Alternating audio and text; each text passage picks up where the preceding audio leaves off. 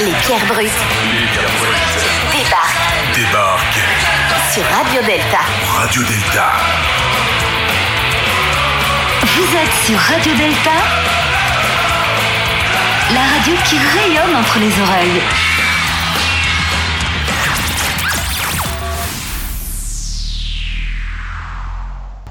Scout toujours À l'aise. À l'appel de votre nom, sortez du rang et venez vous mettre en ligne. Joseph Benamou. François Driard. Joseph Benamou. Que désirez-vous? Devenir scout de France. Pourquoi? Pour mieux apprendre à servir Dieu et mon prochain.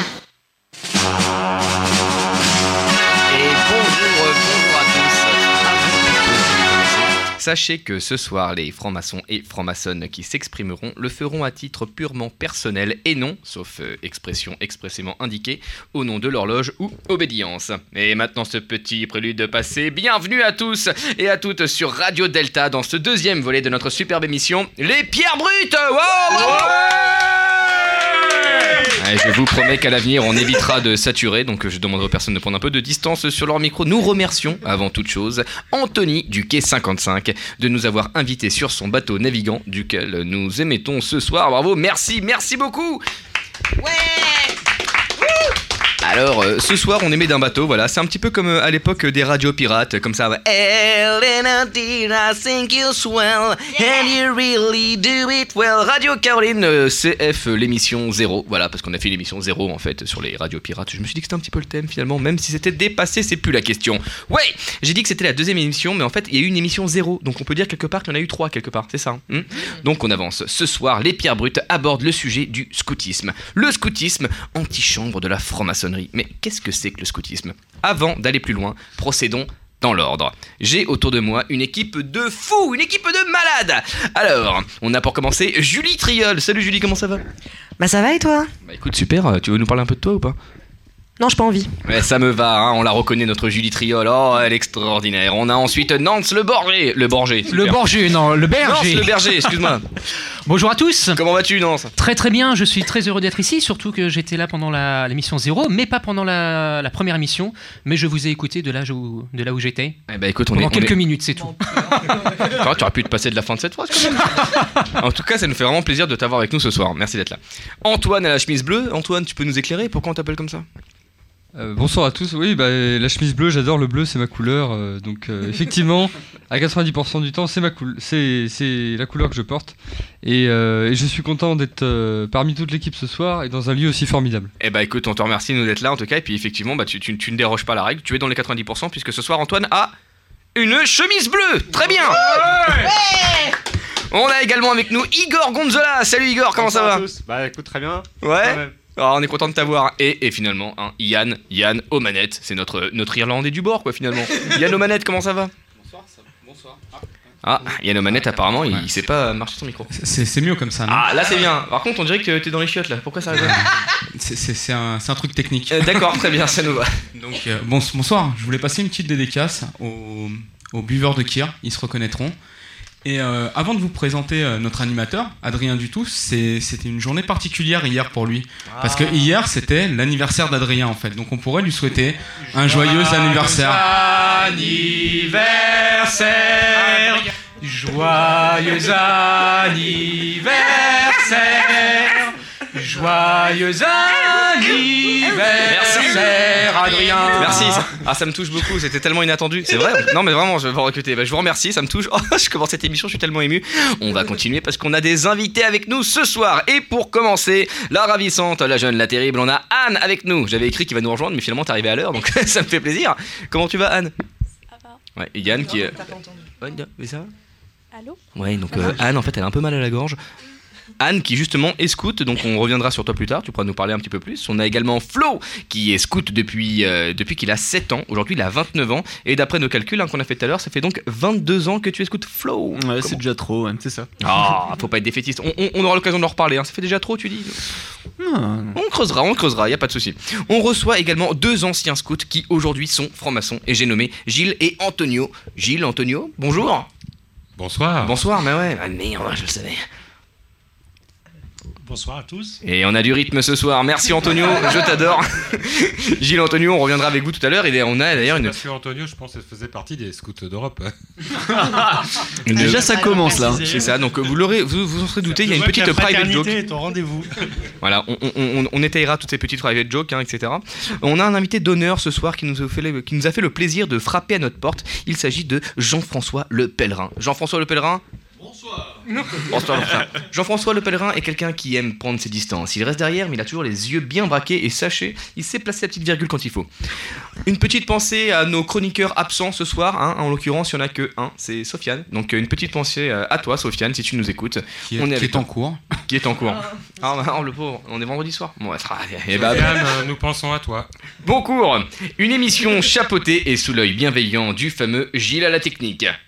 Bonsoir. Et ça fait deux fois qu'il nous dit bonsoir. Et tout de suite, une question auditeur. Ah, on a déjà une question auditeur, on, a une écoute. question auditeur qui n'est pas une question. Alors vas-y, pour cette non-question. est une auditrice. Alors vas-y, Bon anniversaire de la part d'une auditrice à Adrien. Ah bah, Mais quel succès Merci, bah écoutez, bah, bah, merci, ça me fait plaisir. Voilà, Euh, en fait hier c'était mon anniversaire et du coup on en reparlera plus tard, c'est pas la question. scout un jour, scout toujours Et dis-moi, t'as préparé le bois pour le feu Scout toujours prêt J'ai repéré la piste d'un faisan en fleurant son passage dans les airs.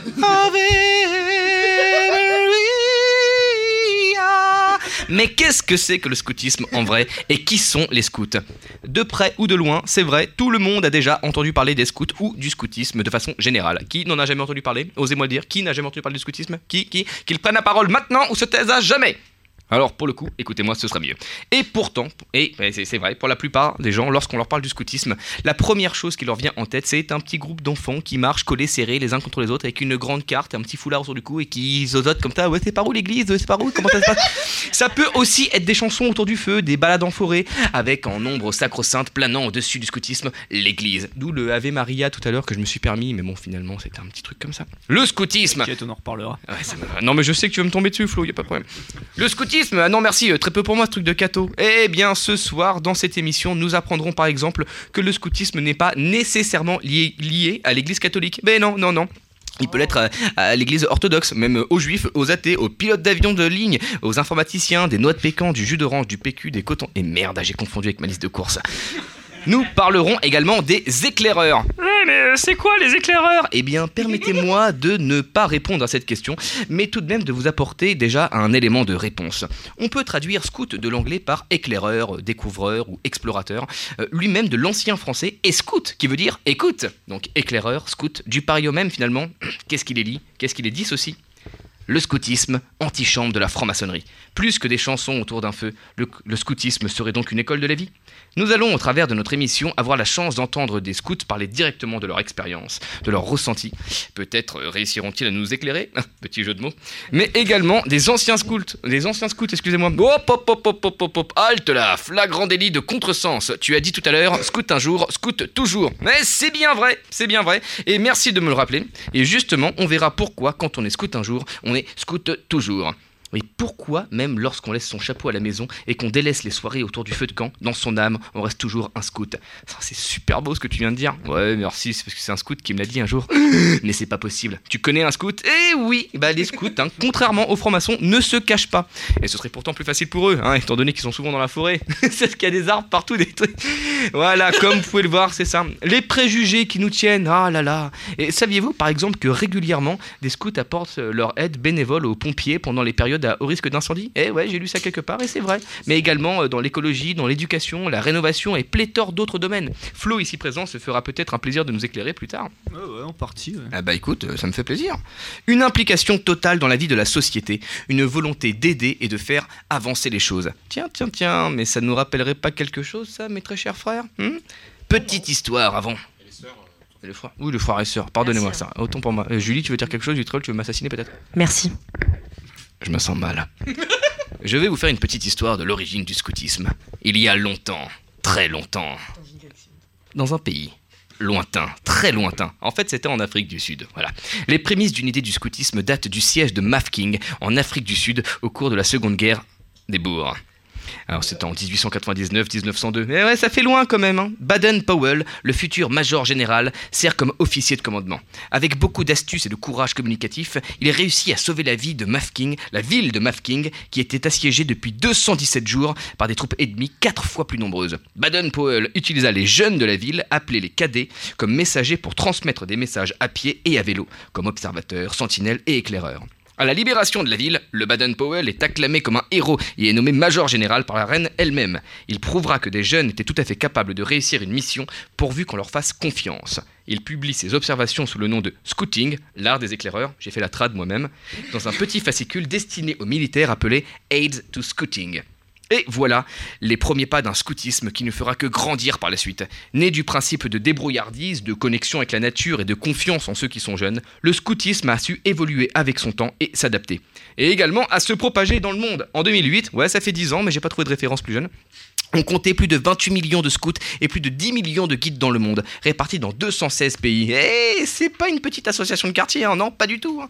Un beau programme tout ça. Oh, ça me donne envie de chanter tout ça. On tient le coup, on va swinger, ça va danser, on lâche rien, on tient bon, on tient la barre et on tient bon le vent. Tiens bon la barre et tiens bon le vent. Y a le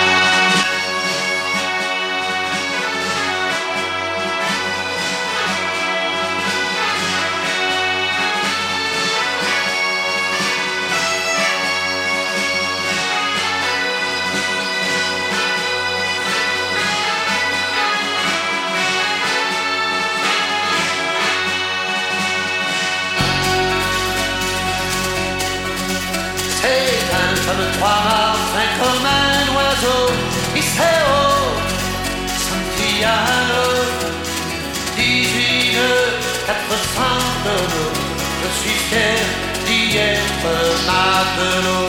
Tiens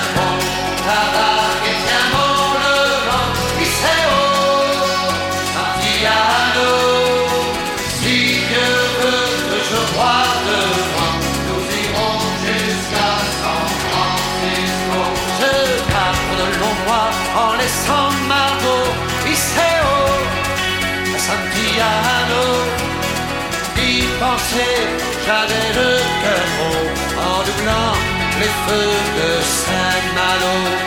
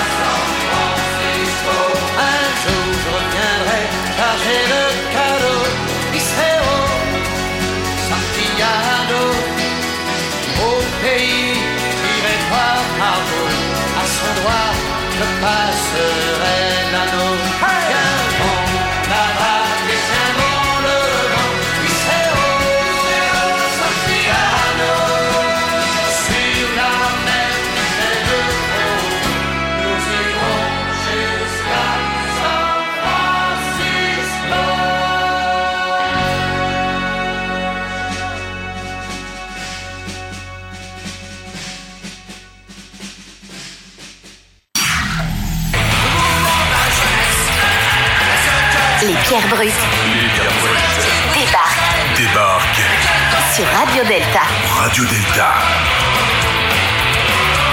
Vous êtes sur Radio Delta, la radio qui rayonne entre les oreilles.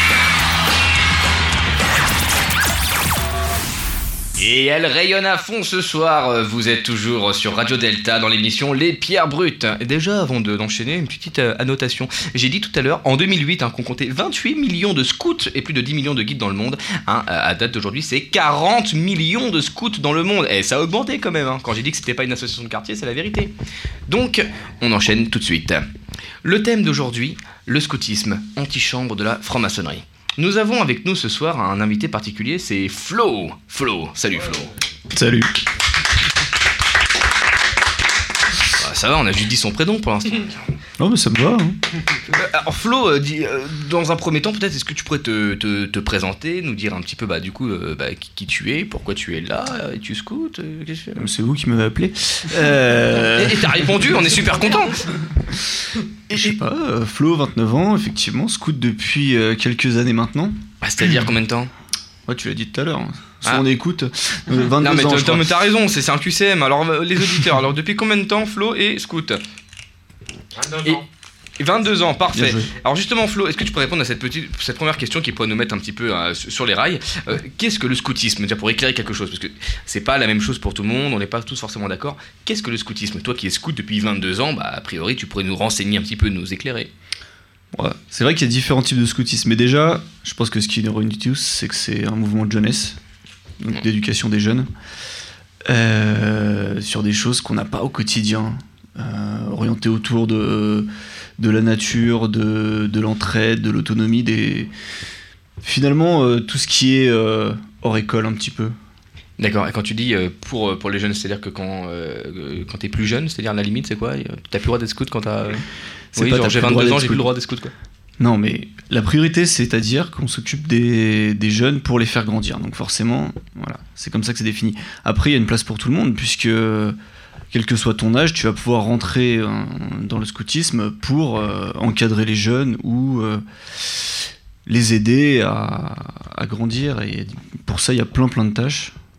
Je vais pas faire un petit, euh, un petit topo, il y a beaucoup de choses à faire. Mais bah, alors par exemple, tu dis on- on- le scoutisme pour aider à faire grandir les jeunes. Ouais. On est d'accord que un- un- les jeunes peuvent grandir également sans être dans le scoutisme. Donc, encore heureux. Bah évidemment. Alors qu'est-ce que le scoutisme apporte finalement? Qu'est-ce que qu'est-ce qui te semble pour toi judicieux, bon euh, dans le scoutisme pour faire grandir justement les, les jeunes?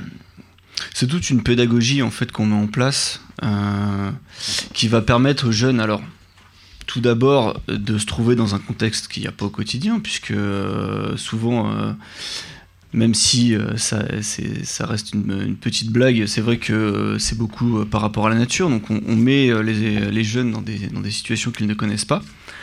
Euh, on les fait beaucoup euh, être euh, ensemble parce que on, pense beaucoup que ce qu'on appelle l'auto-éducation fonctionne. Donc, euh, un jeune plus âgé va aider un jeune moins âgé à apprendre, à, grandir.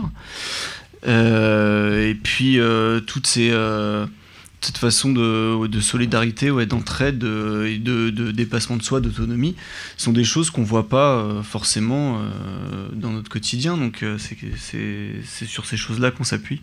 D'accord. Euh, je vois qu'on a une petite question de Nance Le Berger. On t'écoute? Oui, euh, ça, me, ça me plaît ce, que tu viens de dire, Flo. Euh, faire grandir les jeunes en franc-maçonnerie, je, nous, nous rentrons dans cette voie pour justement qu'on nous montre la voie. Est-ce que on peut dire que le scoutisme, c'est un carcan qui nous montre la voie? Est-ce que c'est simplement un tuteur qui nous montre également la voie? Est-ce qu'on peut être épanoui quand, quand on nous indique en fait ce qu'on doit faire? Je vois que cette question, elle t'a mis un peu dans le doute quand même. hein, Non, elle m'a pas mis forcément dans le doute, non, parce que euh, à partir du moment où tu, euh, où tu as des, euh, des lignes de conduite, on va, on va te dire que tu suis quelque chose. Mais moi, l'intérêt que je vois dans le scoutisme que je connais, c'est que justement, on aide les jeunes à réfléchir par eux-mêmes. Il y a vraiment quelque chose de très important, c'est de, de laisser, de faire réfléchir le jeune, de penser par lui-même et de trouver ses propres solutions. Donc, je pense pas qu'on le mette dans un carcan. Et ça, concrètement, justement. concrètement, comment est-ce que ça se passe? Tu dis qu'on en- on, on- on met le jeune dans une, euh, face à une situation, il va devoir trouver une solution. Concrètement, ça, c'est, c'est quoi? On va, on va le lâcher euh, la nuit dans, dans la forêt, on va dire vas-y, fais du feu avant demain 7h.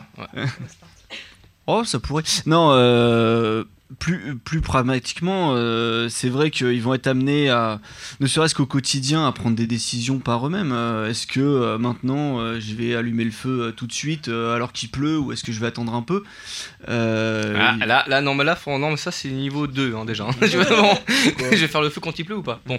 Ah, mais- non, Non, mais, ah, ça- mais ça dépend, ça dépend à quel âge. Non, on faut revenir au basique, t'as raison.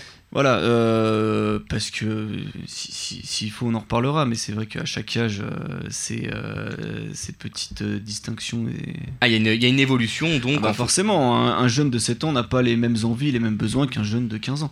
Donc ça, évidemment. Et que- que- comment ça va se passer pour quelqu'un qui, qui souhaiterait devenir scout, euh, qui arrive à, à 13 ans, mettons? Il va venir directement avec les gens qui, ont- qui ont son âge, Mhm. mais celui qui a 13 ans, également qui est avec lui, mais qui a commencé, mettons, à 7 ans. En fait, ça se fait uniquement par, euh, tranche d'âge.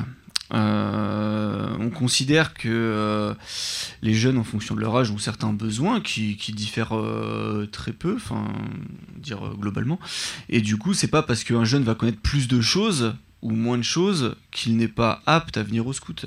Au contraire, un jeune, par exemple, qui va être qui a 13 ans, comme tu dis, euh, mettons que euh, il soit déjà hyper à l'aise, je sais pas, avec euh, la voile par exemple. Mhm. Et ben ça peut être quelque chose qui, en venant au scout, il va un petit peu apprendre à, à ses copains au scout. Donc euh, on s'appuie en fait sur les connaissances et sur les, les acquis de, de certains pour que les autres justement s'enrichissent et apprennent. D'accord, chacun avec son bagage, on partage, et tout le monde est le bienvenu avec, ce qu'il a apporté. Quoi. Euh, Dis-moi, toi, au niveau personnel, les raisons de ton engagement, tu, tu voudrais nous en parler ou tu te rappelles Ouais, je peux. Qu'est-ce qui t'y a amené? Euh, Bon, c'est surtout que j'ai commencé tout jeune.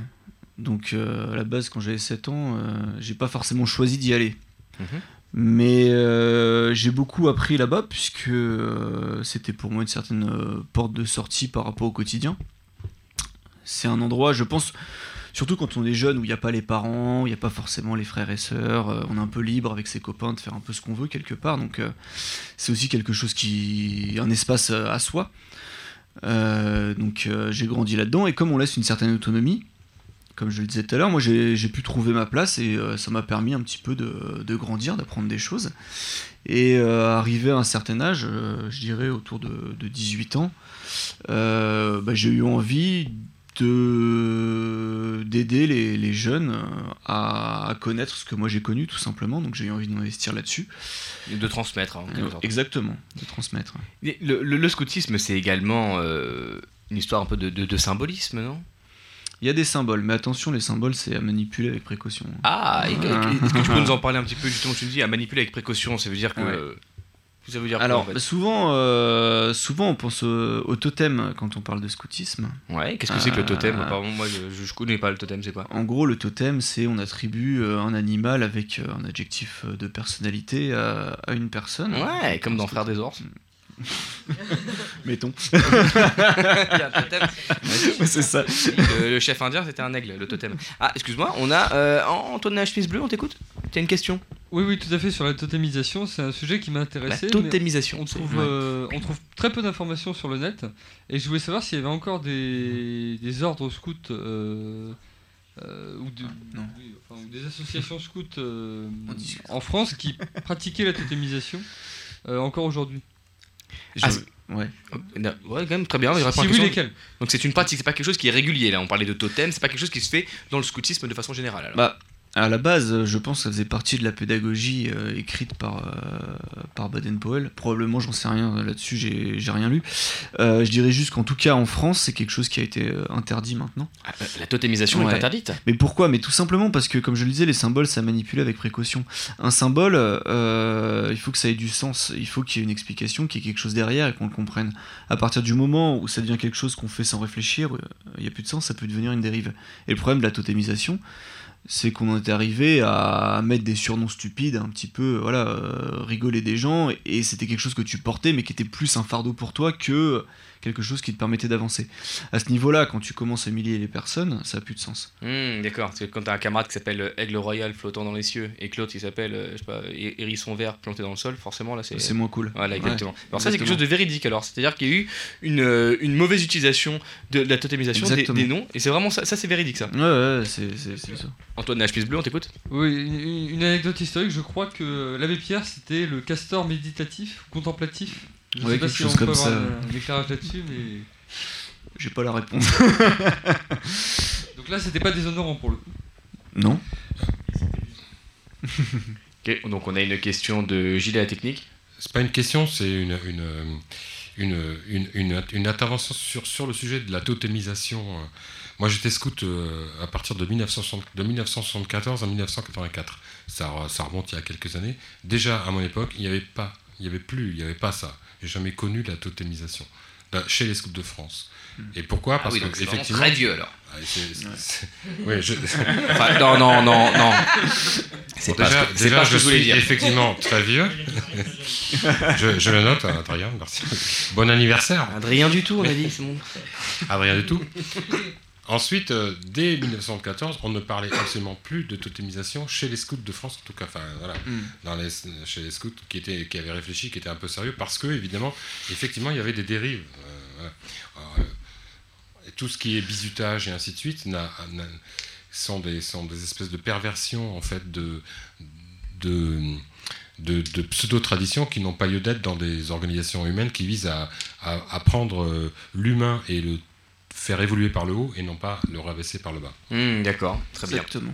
Et Euh, réciproquement. Ah, c'est bien dit. Julie Triol, tu voulais dire quelque chose peut-être? Si tu voulais, mais du coup t'as plus voulu après. Non? Alors Nantes Berger, on te donne la parole. Oui, alors euh, c'est pas sur le totem, c'est sur euh, Flo. Tu as, tu as dit tout à l'heure une porte de sortie. Je suis rentré euh, dans le scoutisme pas- parce que j'avais besoin d'une porte de sortie. Ça me fait penser. besoin. C'était exact, exact. Tu as dit c'était une porte de sortie. Donc tu as quand même pris cette porte de sortie. Euh, je suis rentré en franc-maçonnerie parce que j'avais un besoin, un manque. Ma question est si on n'a pas de, euh, de besoin, si on n'a pas de manque, est-ce qu'on a quand même euh, notre place dans le scoutisme et donc dans la franc-maçonnerie? C'est, je mets ça sur le même pied d'égalité. Oui, du Écoute, coup, je parlerai pas de la franc-maçonnerie forcément, mais Euh, moi j'ai envie de dire que chacun peut trouver sa place euh, au niveau des scouts, parce que comme je le disais, euh, tu, tu apprends des choses, mais tu as aussi beaucoup à donner. Donc ça dépend, ça dépend comment tu viens. Tu peux te dire j'y vais, et, moi je connais tout, mais je pense que même si tu viens comme ça, tu vas apprendre des choses. Il y a un moment, enfin comme partout, faut être assez humble et euh, je, suis assez persuadé que euh, quoi que tu fasses, en venant là-bas avec un petit peu juste de bonne volonté, euh, tu découvriras des choses. Je dis pas tu apprendras et que euh, ce sera des choses qui changeront ta vie, mais tu pourras, tu pourras y faire des choses, tu pourras y trouver ta place. Ça me va comme réponse. Dis, euh, Flo, tu pourrais nous, nous éclairer sur un petit, euh, éclairer, sur un petit point technique. Justement, pourquoi on parle euh, d'éclaireur ou éclaireuse, de louveteau, tout ce langage, tout ce Mm. jargon, c'est- quoi Tu pourrais nous. Alors, euh, je vais parler au niveau des, des scouts et guides de France déjà. Après, on pourrait élargir. Euh, parce qu'il y a plusieurs associations de scoutisme en France. Donc, chez les scouts et guides de France, euh, il y a plusieurs vocabulaires. Tout simplement, c'est parce qu'il y a plusieurs tranches d'âge en fait. Euh, les louveteaux, euh, Jeannette, ça va être la tranche d'âge des 7-11 ans. Après, euh, les scouts guides euh, de 11 à 14. Les pionniers Caravelle de 14 à 17. Et puis les compagnons de, de 17 à 21. Donc on- il s'agit simplement d'une tranche d'âge. Après, en ce qui concerne les éclaireurs, c'était le terme à l'époque utilisé et utilisé encore pour, pour certaines associations, pour une tranche d'âge, mais qui veut dire euh, sensiblement la même chose que, que scout en fait.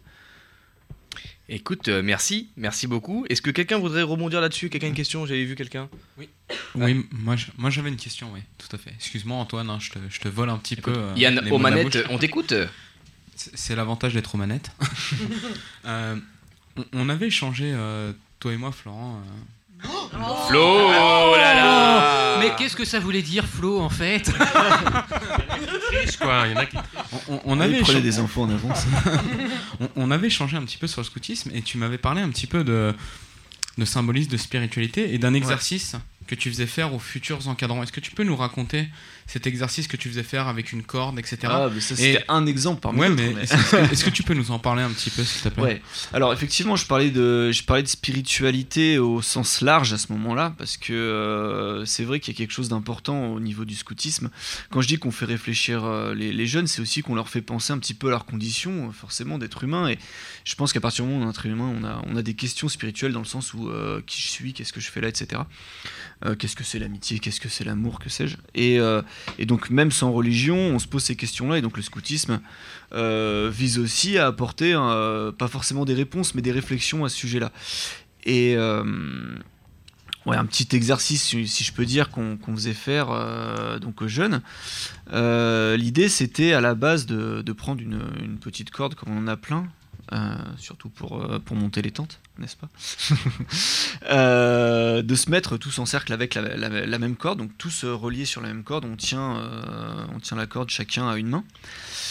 Et on va couper la corde entre chaque personne pour dire bah voilà, il y a des moments, il y a des ruptures dans la vie, on n'est pas d'accord, on, se fâche, on arrête de discuter, enfin voilà, le contact est rompu. Euh, néanmoins, il est possible de, euh, bah, se rattraper, de, de re- de renouer le contact, donc de renouer euh, justement. À ce moment-là, quand on, dit ça, on, va rapprocher les bouts de corde restants, on va les renouer ensemble. Ce qui se passe, du coup, c'est qu'en en renouant chaque petit bout euh, de corde ensemble, au final, la corde est plus courte et donc on est tous plus proches les uns des autres. Et, et donc, euh, l'image de, ce petit euh, jeu, entre guillemets, c'est de dire voilà, dans la vie, il y a des moments on, on va, on va se séparer, on va avoir des disputes. Mais euh, si on fait l'effort de revenir les uns vers les autres, on n'en sera que euh, rapprochés et euh, soudés.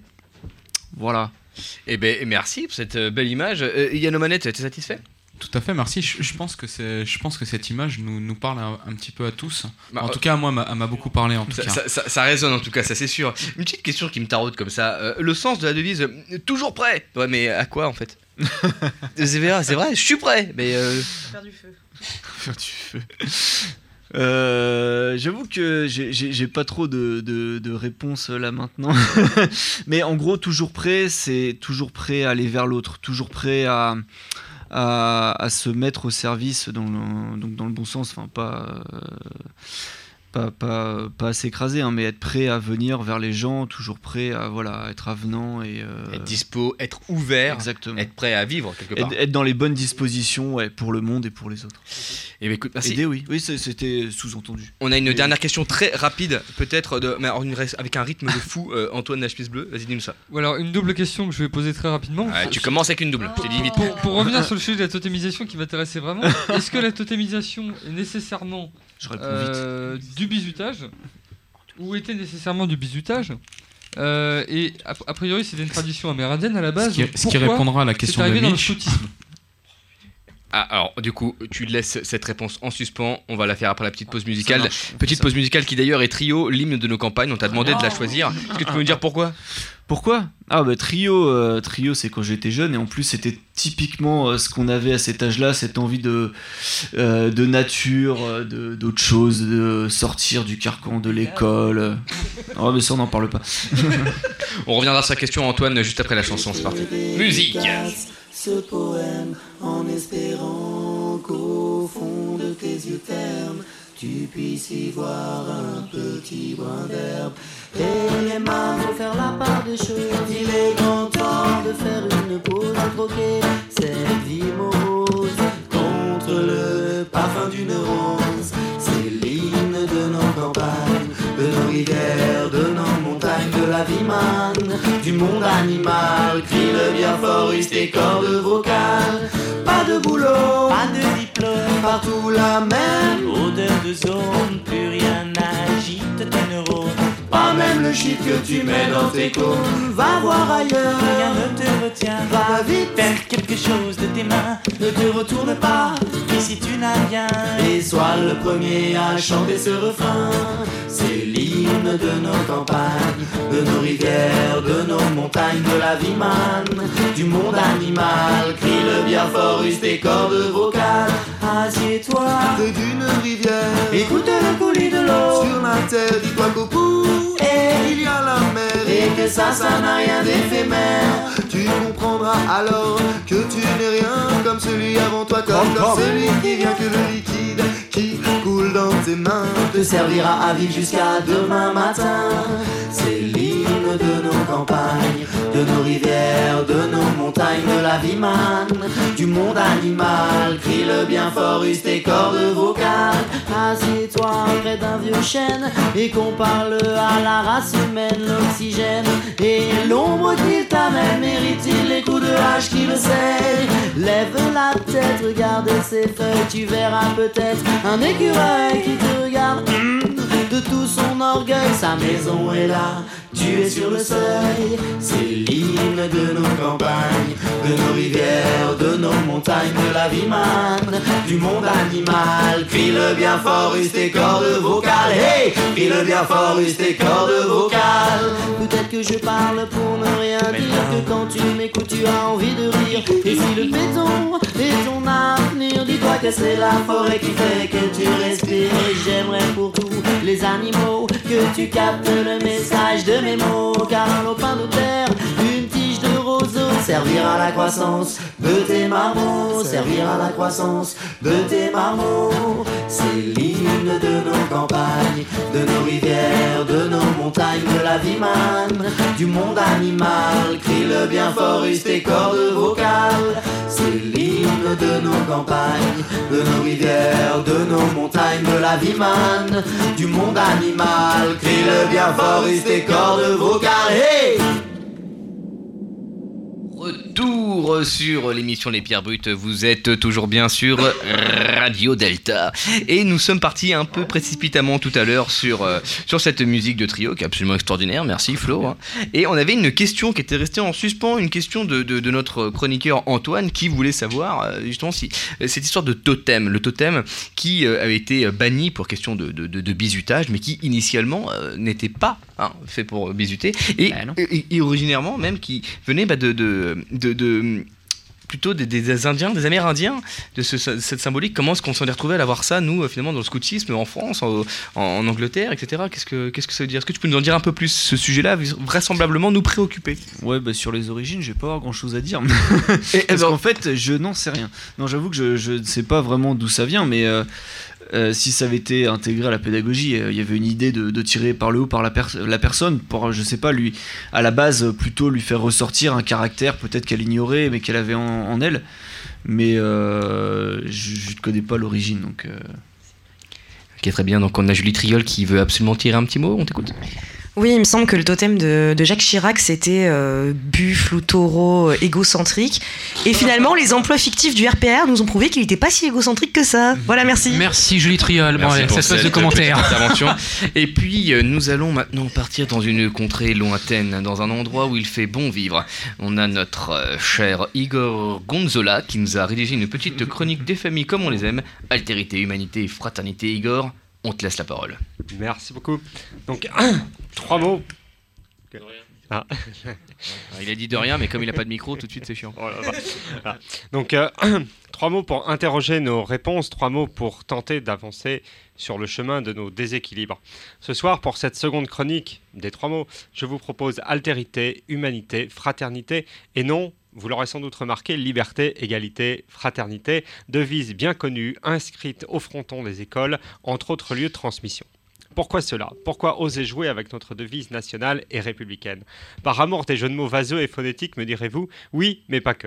Bien que ce trinôme soit fondateur et qu'il ne s'agisse en aucun cas d'introduire ici un débat stérile sur un potentiel changement de la devise nationale, je vous rassure, il n'est pas non plus interdit de jouer un peu avec pour voyager dans les défis du monde contemporain. Et défis il y a. Et je me permets à ce propos trois phrases quelque peu sociétales mais néanmoins sensées. Telle une trilogie dont le réalisateur aurait manqué de fond pour la troisième partie, il me semble que l'on a accordé beaucoup plus de temps et de moyens aux deux premiers termes qu'au troisième, me prenant même parfois à penser que l'on a trop longtemps considéré celui-ci comme allant de soi du, du fait de sa simple déclaration. Comme s'il fallait que l'on hurle fraternité à la face du monde pour qu'elle émerge du néant. Or, permettez-moi d'envisager un instant que non seulement il n'en est rien, mais que la question est loin d'être résolue si l'on considère un tant soit peu le monde actuel, dans lequel il ne fait pas bon être différent et qu'elle en pose directement une autre, de qui suis-je bien censé être le frère ou la sœur? Qui ai-je le devoir de reconnaître comme tel? Et avec qui vais-je devoir agir en fraternité pour faire fonctionner le monde, le rendre quelque peu plus durable? Si ce n'est mon dit semblable. Cet autre que je ne saurais voir, cet autre qui depuis l'autre côté du miroir ose questionner mon identité, ose interroger mes certitudes et remettre en cause, bien malgré lui, le fragile équi- équilibre que je m'étais donné pour tenter d'exister. Cet autre dont la figure reflète pourtant l'infini de mon imperfection, tant il s'avère compliqué d'interagir avec lui, si proche, mais si différent. Car il faut bien l'admettre, le monde serait beaucoup mieux sans l'autre, cet enfer dont on ne sait rien et avec qui il est parfois bien difficile de se trouver le moindre point commun. Et l'on touche ici à un point nodal de notre exploration, le défi de la fraternité. Là, l'on pense trop souvent une fraternité unificatrice. Il me vient à penser qu'il serait plus juste de penser et d'agir dans une fraternité différenciatrice, mettant en valeur l'autre pour ce qu'il est, et non comme une projection de soi-même, rassurante, mais fort peu émancipatrice. Comment, me direz-vous? En osant le silence, en osant l'accueil de l'autre, la bienveillance, pour arriver à la reconnaissance de notre commune humanité, seule base de la mise en œuvre de la fraternité. La révélation de l'autre est en effet fondatrice. Elle me rappelle qu'avant d'être individu, composante fondamentale d'une société, je suis avant tout humain, ce qui redéfinit profondément notre rapport au monde.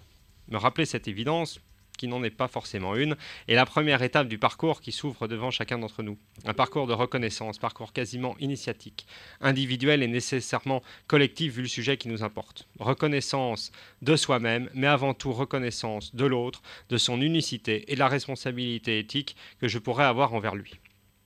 Pourquoi reconnaissance et non tolérance? Mot à la mode s'il en est.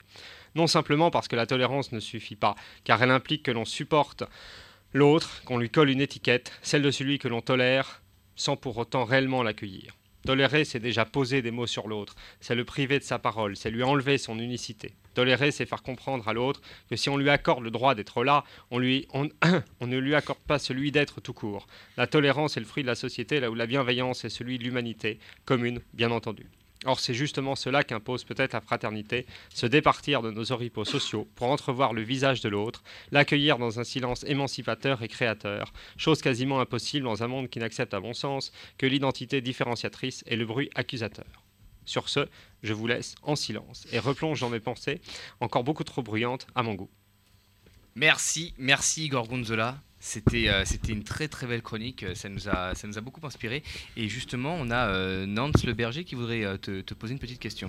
Oui, Igor, euh, tu as dit que tu, as, tu as prononcé cette, phrase Qui dois-je reconnaître comme tel? Tout de suite, l'interrogation qui me vient en tête, c'est si cette personne n'est pas. que je, si je considère que cette personne n'est pas un frère, euh, je ne le considère pas comme tel, est-ce que je dois forcément l'exclure Euh, Cette personne, si elle ne me ressemble pas, si elle n'est pas euh, mon frère, elle fait globalement partie de l'édifice, l'édifice qui est normalement universel. Et si je veux construire cet édifice uniquement avec des personnes qui sont comme mes frères ou comme mes sœurs, et que j'exclus une certaine euh, frange de la population, alors cet édifice n'est plus universel selon moi. Qu'est-ce que tu en penses? Ah, je, suis, je suis même entièrement d'accord. L'i- l'i- L'idée, l'idée même de, la, de mon propos est. est- On a un problème de, de- de son peut-être? Ouais, c'est bon. Ouais. Donc li- l'idée, justement, mais je suis, je suis, je suis, un- je suis, je suis entièrement d'accord avec toi. L'i- L'idée même était, était de dire que non seulement on doit être frère, on peut être frère avec ceux qui nous ressemblent, mais que notre devoir est d'être justement frère avec ceux qui sont totalement différents de nous. C'est-à-dire justement ce, et donc c'est d'où l'idée d'une fraternité, on va dire euh, unifique, enfin qui Unificatrice. Oui, qui, qui- qui n'exclurait pas l'autre, tout en respectant cette forme de différence. C'était un petit peu l'idée de, de, de, mon. Très mon bien, très bien. On aura l'occasion Voilà. peut-être d'aller plus en profondeur sur ce sujet dans une deuxième partie de l'émission. On va rester sur quelque chose d'un petit peu plus scout maintenant. Quand je dis scout, scout maintenant, scout. Toujours. Merci, ça suit. Et justement, on a, euh, on a une Non, invitée bah, avec nous. On a, on a une invitée avec nous ce soir euh, qui, euh, qui, qui, qui est scout, qui pourrait nous parler un petit peu de, de, de- de son parcours, de, de son expérience, qui pourrait nous en dire un petit peu plus. On va la découvrir ensemble. Elle s'appelle Anne. Anne, bonsoir Anne. Bonsoir. Comment ça va Anne? Ça va. Ça va, t'as trouvé facilement? Ouais. T'as un peu mal à la gorge T'es un peu malade, Anne.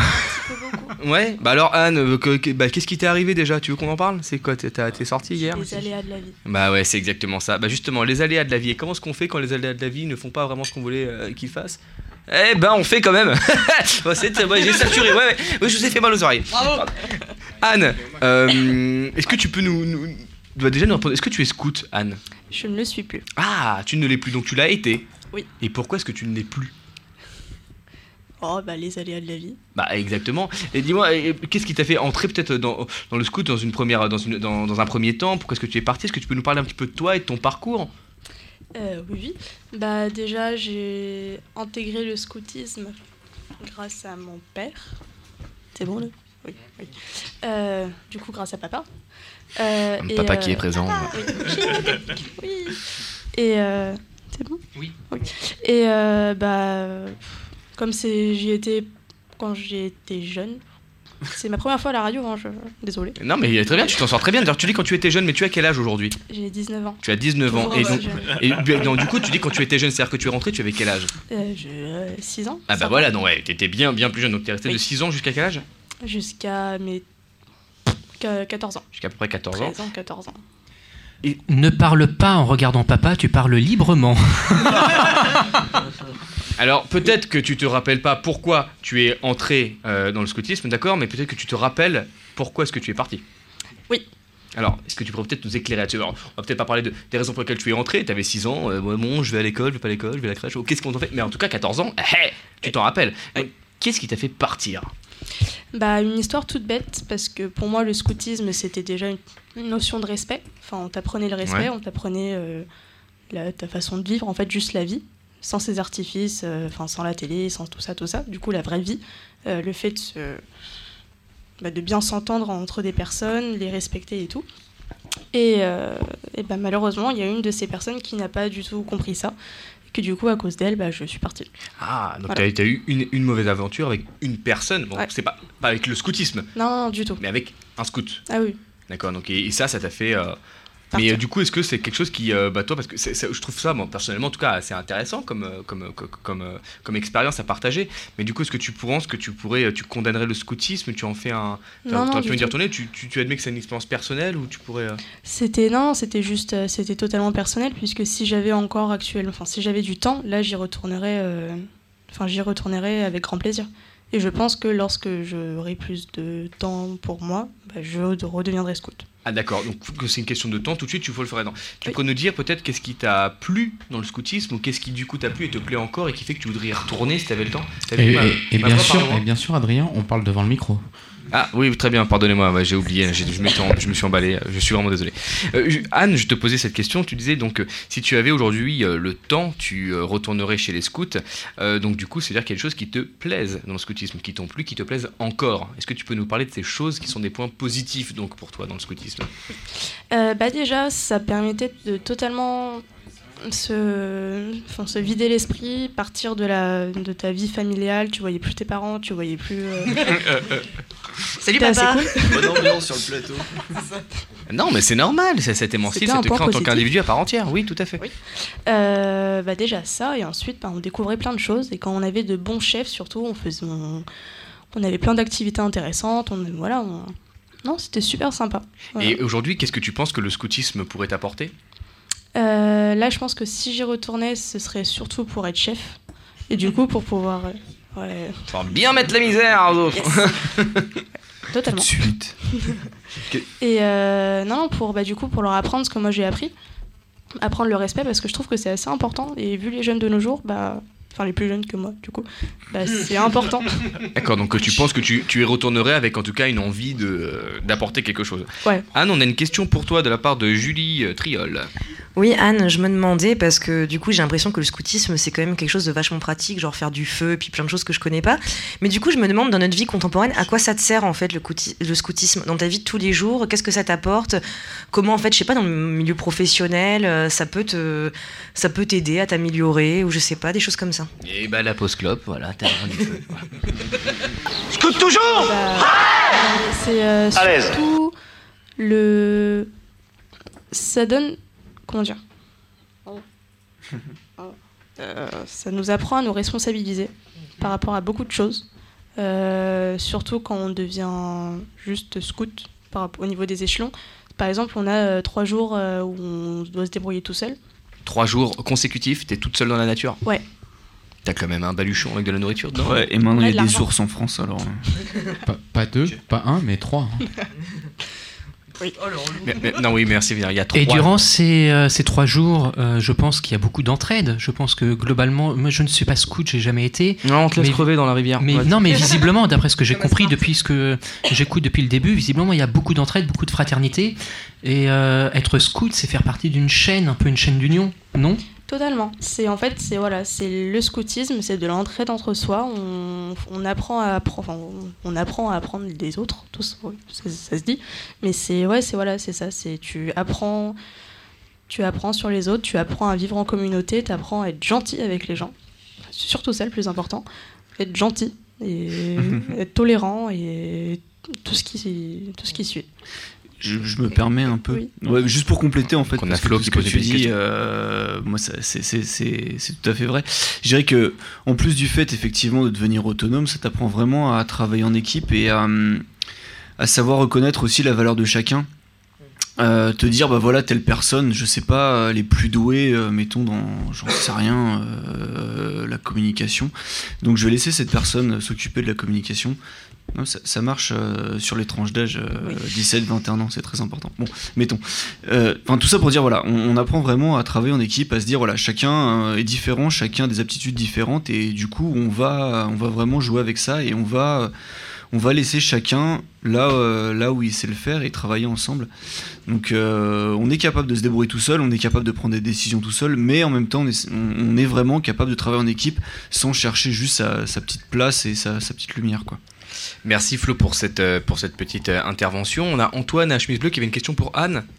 Oui, pour les scouts en général. euh, en, en- en plus de la totémisation, euh, il y avait, il y avait le, cette, cette épreuve un peu des trois jours dans la forêt euh, qui m'avait intrigué. Je crois que Gilles nous en avait parlé. Euh, et donc je voulais en savoir un petit peu plus. Est-ce qu'on est seul à ce moment-là Et quand est-ce qu'elle intervient dans le parcours du, du scout exactement? Anne, tu pourrais nous répondre? Oui, Euh, bah, c'est pendant un camp scout du joug, du coup, du, jou- du coup.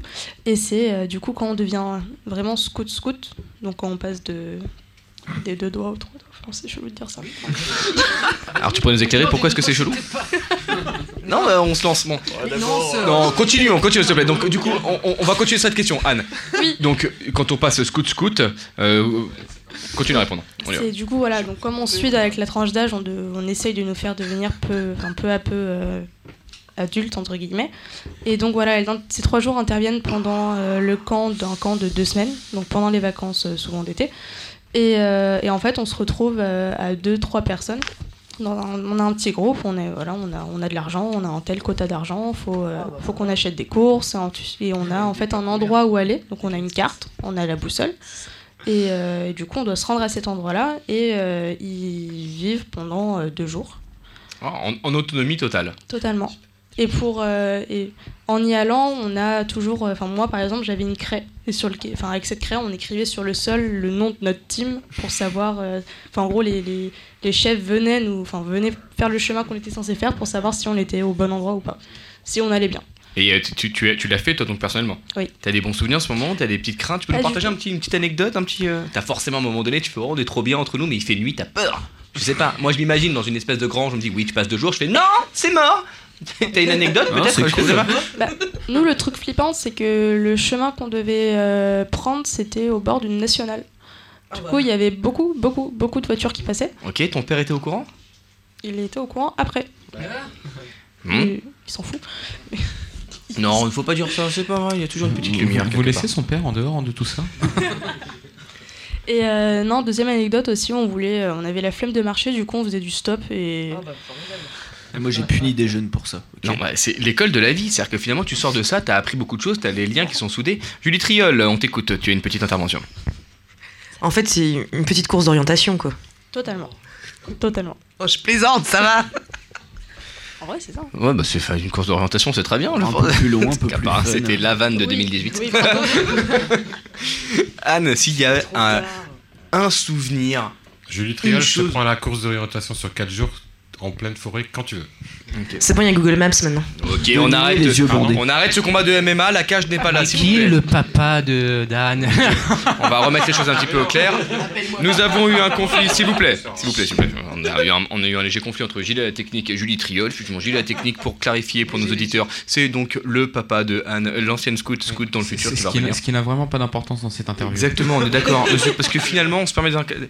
Alors, du coup, Anne, si tu avais un souvenir, un mot, une chose que tu voudrais partager de euh, ton euh, expérience scout, qu'est-ce que ce serait? Vivre sa vie sans des artifices. C'est beau. Oh, c'est c'est vraiment très bravo. Eh bien, euh, du coup, euh, je pense qu'on va pouvoir euh, bah, euh, en rester, en rester, en rester là-dessus, sur ce, sur ce très beau mot de la fin, Anne, merci, et enchaîner sur une petite chronique, une chronique qui sera euh, aiguisée nos papilles euh, gustatives. Antoine, on t'écoute. Moi, je, je commencerai ma chronique par une question. Pourquoi petite? Excusez-moi. Bon. Ah, les problèmes de virilité Alors, Merci beaucoup, Julie Triol, pour cette réponse. alors euh, certes, ce soir, je suis euh, diminué, affaibli, mourant. Je suis un petit peu malade. Donc, je demanderai à nos auditeurs de bien vouloir euh, m'excuser de cet état. J'essaierai tout du moins de, de susciter leur intérêt. Alors, augmentez le son déjà, Alors j'ai une question auditeur qui, qui ah c'est pas une question, il dit non non. Euh, alors, il y avait aussi autre chose que je voulais ajouter, c'est que, que euh, j'avais toujours un bon a priori sur le scoutisme, mais je ne connaissais que très peu de choses, ou même rien, en fait, avant de, de faire cette chronique et de préparer cette émission. Et donc, euh, si je dis, si j'ai des, des approximations concernant le scoutisme, c'est pareil, je demanderai euh, à ce qu'on soit tolérant vis-à-vis de ces approximations. J'espère qu'il y aura moins d'approximations sur le plan maçonnique que j'espère mieux maîtriser. Donc l'engagement, la promesse et le serment sont tous trois des notions inhérentes à la vie d'un scout comme à celle du franc-maçon. Le scout va être amené à prêter serment après quelques temps d'ancienneté, euh, notamment entre louveteau et éclaireur, si j'ai bien compris, Euh, et donc d'un passage à l'autre. Chez les francs-maçons, il y a une petite différence, c'est que c'est dès l'entrée qu'on prête serment, c'est-à-dire juste avant l'initiation, comme on dit, recevoir la lumière. Euh, en maçonnerie également, entre chaque degré et entre chaque passage, il y aura d'autres serments euh, qui seront faits. Mais alors, on peut se demander quels sont les points communs entre les promesses chez les scouts ou les serments en maçonnerie. Concernant la promesse scout, celle-ci se résume en trois éléments, à savoir la présence d'une certaine forme de spiritualité, donc pas dans le sens divin nécessairement, mais dans le sens euh, soit divin pour euh, les scouts euh, qui sont catholiques, les scouts qui sont protestants, les scouts qui sont musulmans, soit spirituel dans le sens de valeur, de valeur supérieure. Également l'engagement envers l'homme, donc une démarche très humaniste, et également le respect de la loi scout. Cette loi scout se traduit en 10 articles déclinés en 1908 par Bannon Powell, qui est le fondateur dont on a parlé tout à l'heure, euh, et qu'il avait décliné dans son livre Éclaireur en 1907, euh, 1908. Pardon. Et, euh, et ces 10 principes ont été réécrits et réédités par l'Organisation mondiale du mouvement scout en 2007.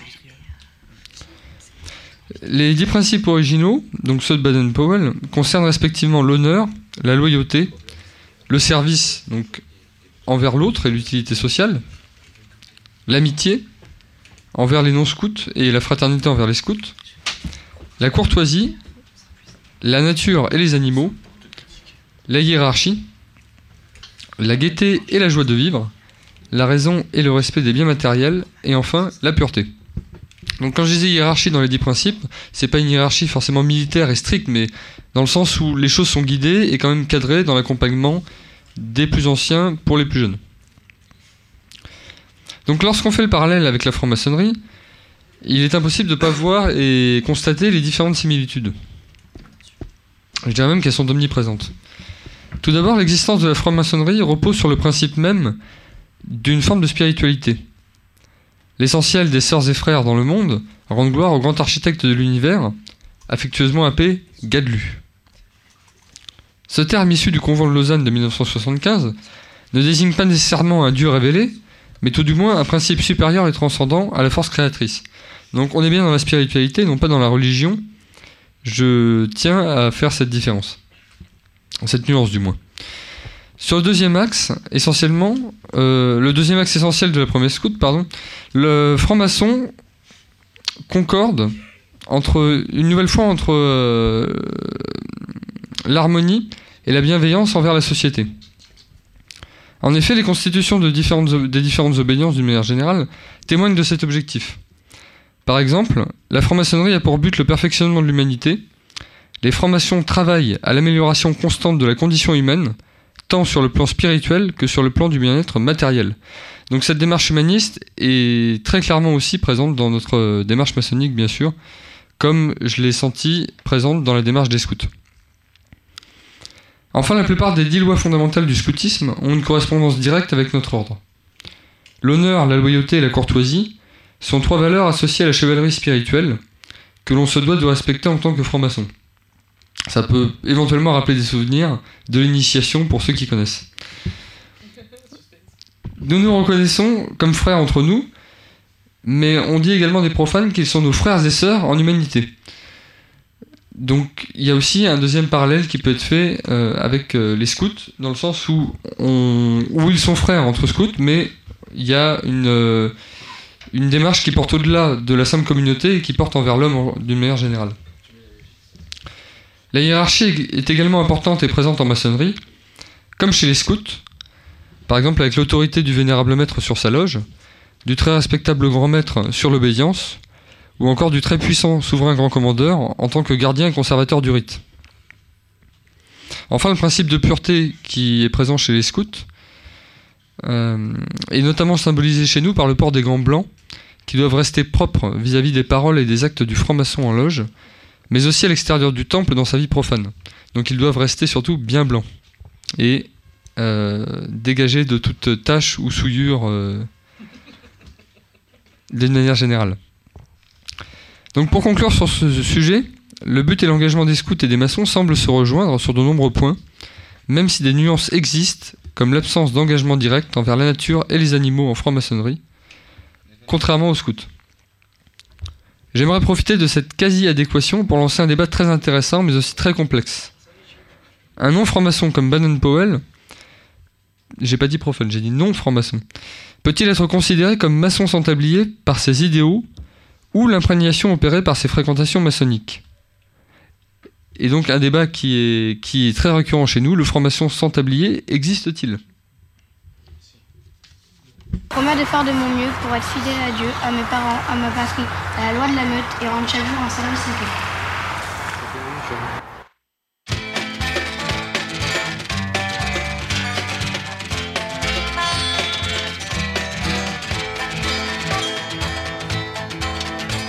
J'ai rencontré ce matin, devant la haie de mon champ, une troupe de marins, d'ouvriers, de paysans. Où allez-vous, camarades, avec vos fusils chargés? Nous tendrons des embuscades, viens rejoindre notre armée. La voilà la blanche hermine, vive la mouette et la jonc. La voilà la blanche hermine, vive Fougère et Clisson. Où allez-vous, camarades, avec vos fusils chargés Nous tendrons des embuscades, viens rejoindre notre armée. Mamie dit que c'est folie d'aller faire la guerre aux francs, mais je dis que c'est folie d'être enchaîné plus longtemps. La voilà la blanche hermine, vive la mouette et la jonc. La voilà la blanche hermine, vive Fougère et Clisson. Mamie dit que c'est folie d'aller faire la guerre aux francs, mais je dis que c'est folie d'être enchaîné plus longtemps. Elle aura bien de la peine pour élever les enfants. Elle aura bien de la peine car je m'en vais pour longtemps. La voilà la blanche hermine, vive la mouette et la jonc. La voilà la blanche hermine, vive Fougère et Clisson. Elle aura bien de la peine pour élever les enfants. Elle aura bien de la peine car je m'en vais pour longtemps. Je viendrai à la nuit noire tant que la guerre durera. Comme les femmes en noir, triste et seule, elle m'attendra. La voilà la blanche hermine, vive la mouette et la jonc. La voilà la blanche hermine, vive Fougère et Clisson. Je viendrai à la nuit noire tant que la guerre durera. Comme les femmes en noir, triste et seule, elle m'attendra. Et sans doute pense-t-elle que je suis en déraison de la voir, mon cœur se serre là-bas devant la maison. La voilà la blanche hermine, vive la mouette et la jonc.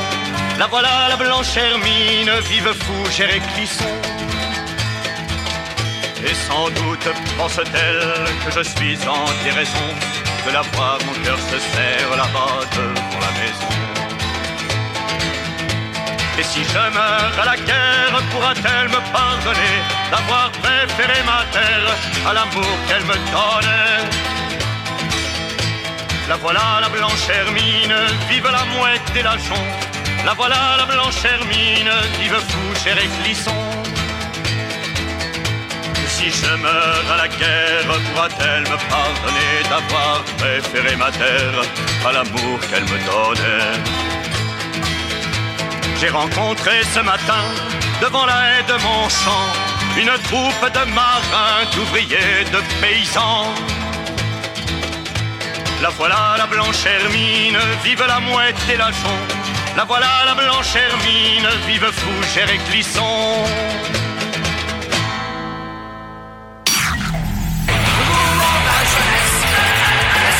Les pierres brutes débarquent Débarque sur Radio Delta. Radio Delta. Vous êtes sur Radio Delta, la radio qui rayonne entre les oreilles.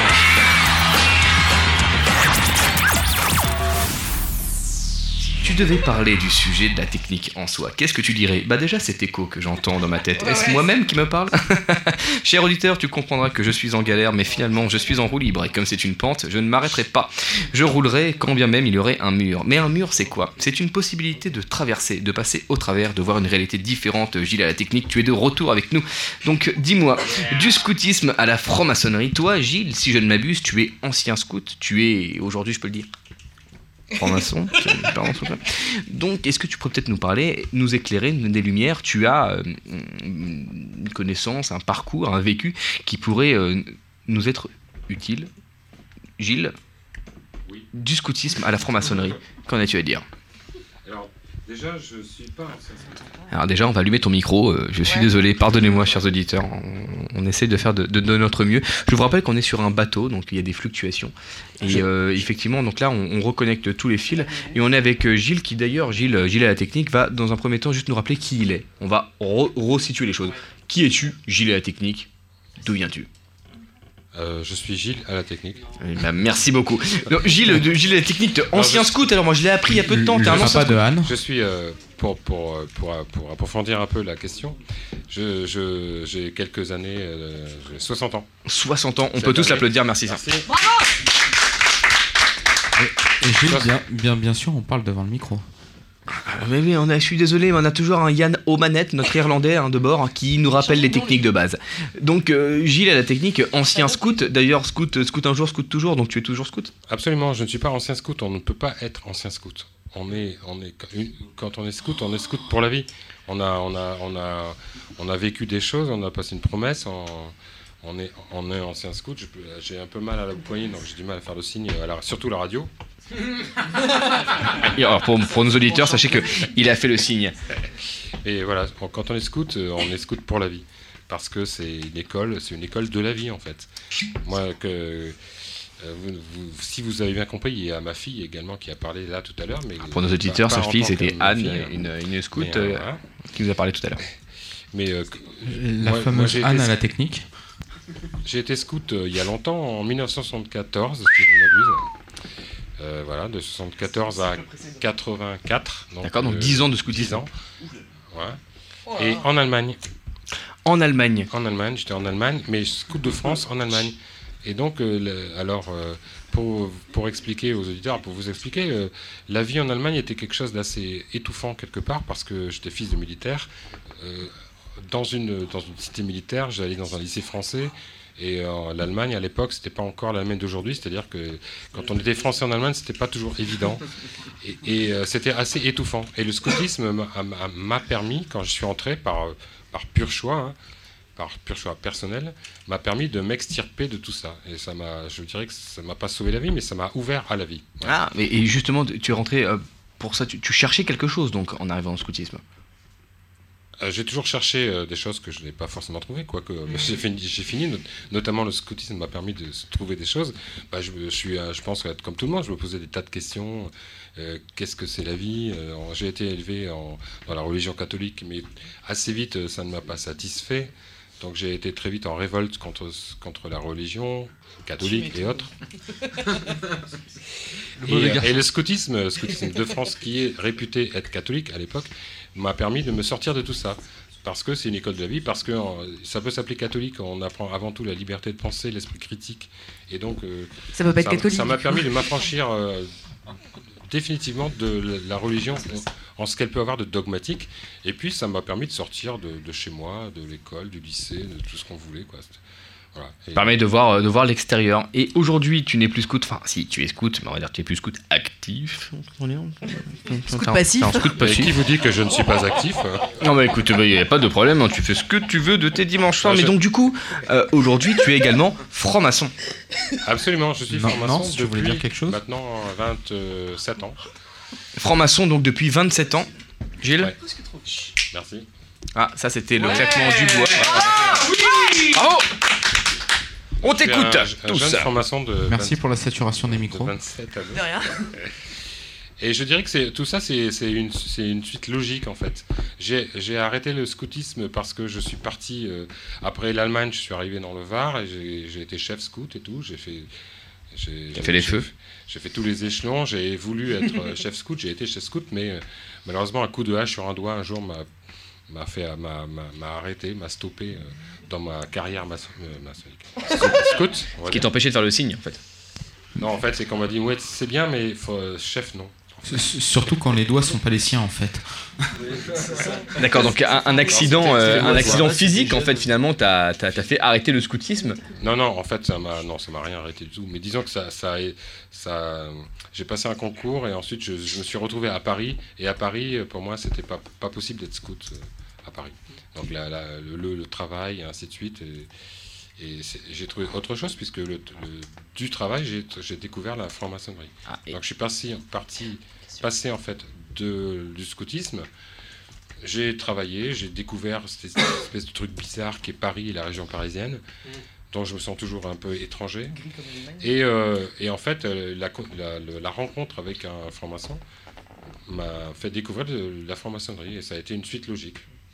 Il semblerait que tes propos éveillent la curiosité. J'avais euh, Nance Le Berger qui avait une question. étonnant. hein. Oui. euh, tu as dit que tu voulais monter les échelons euh, dans le scoutisme.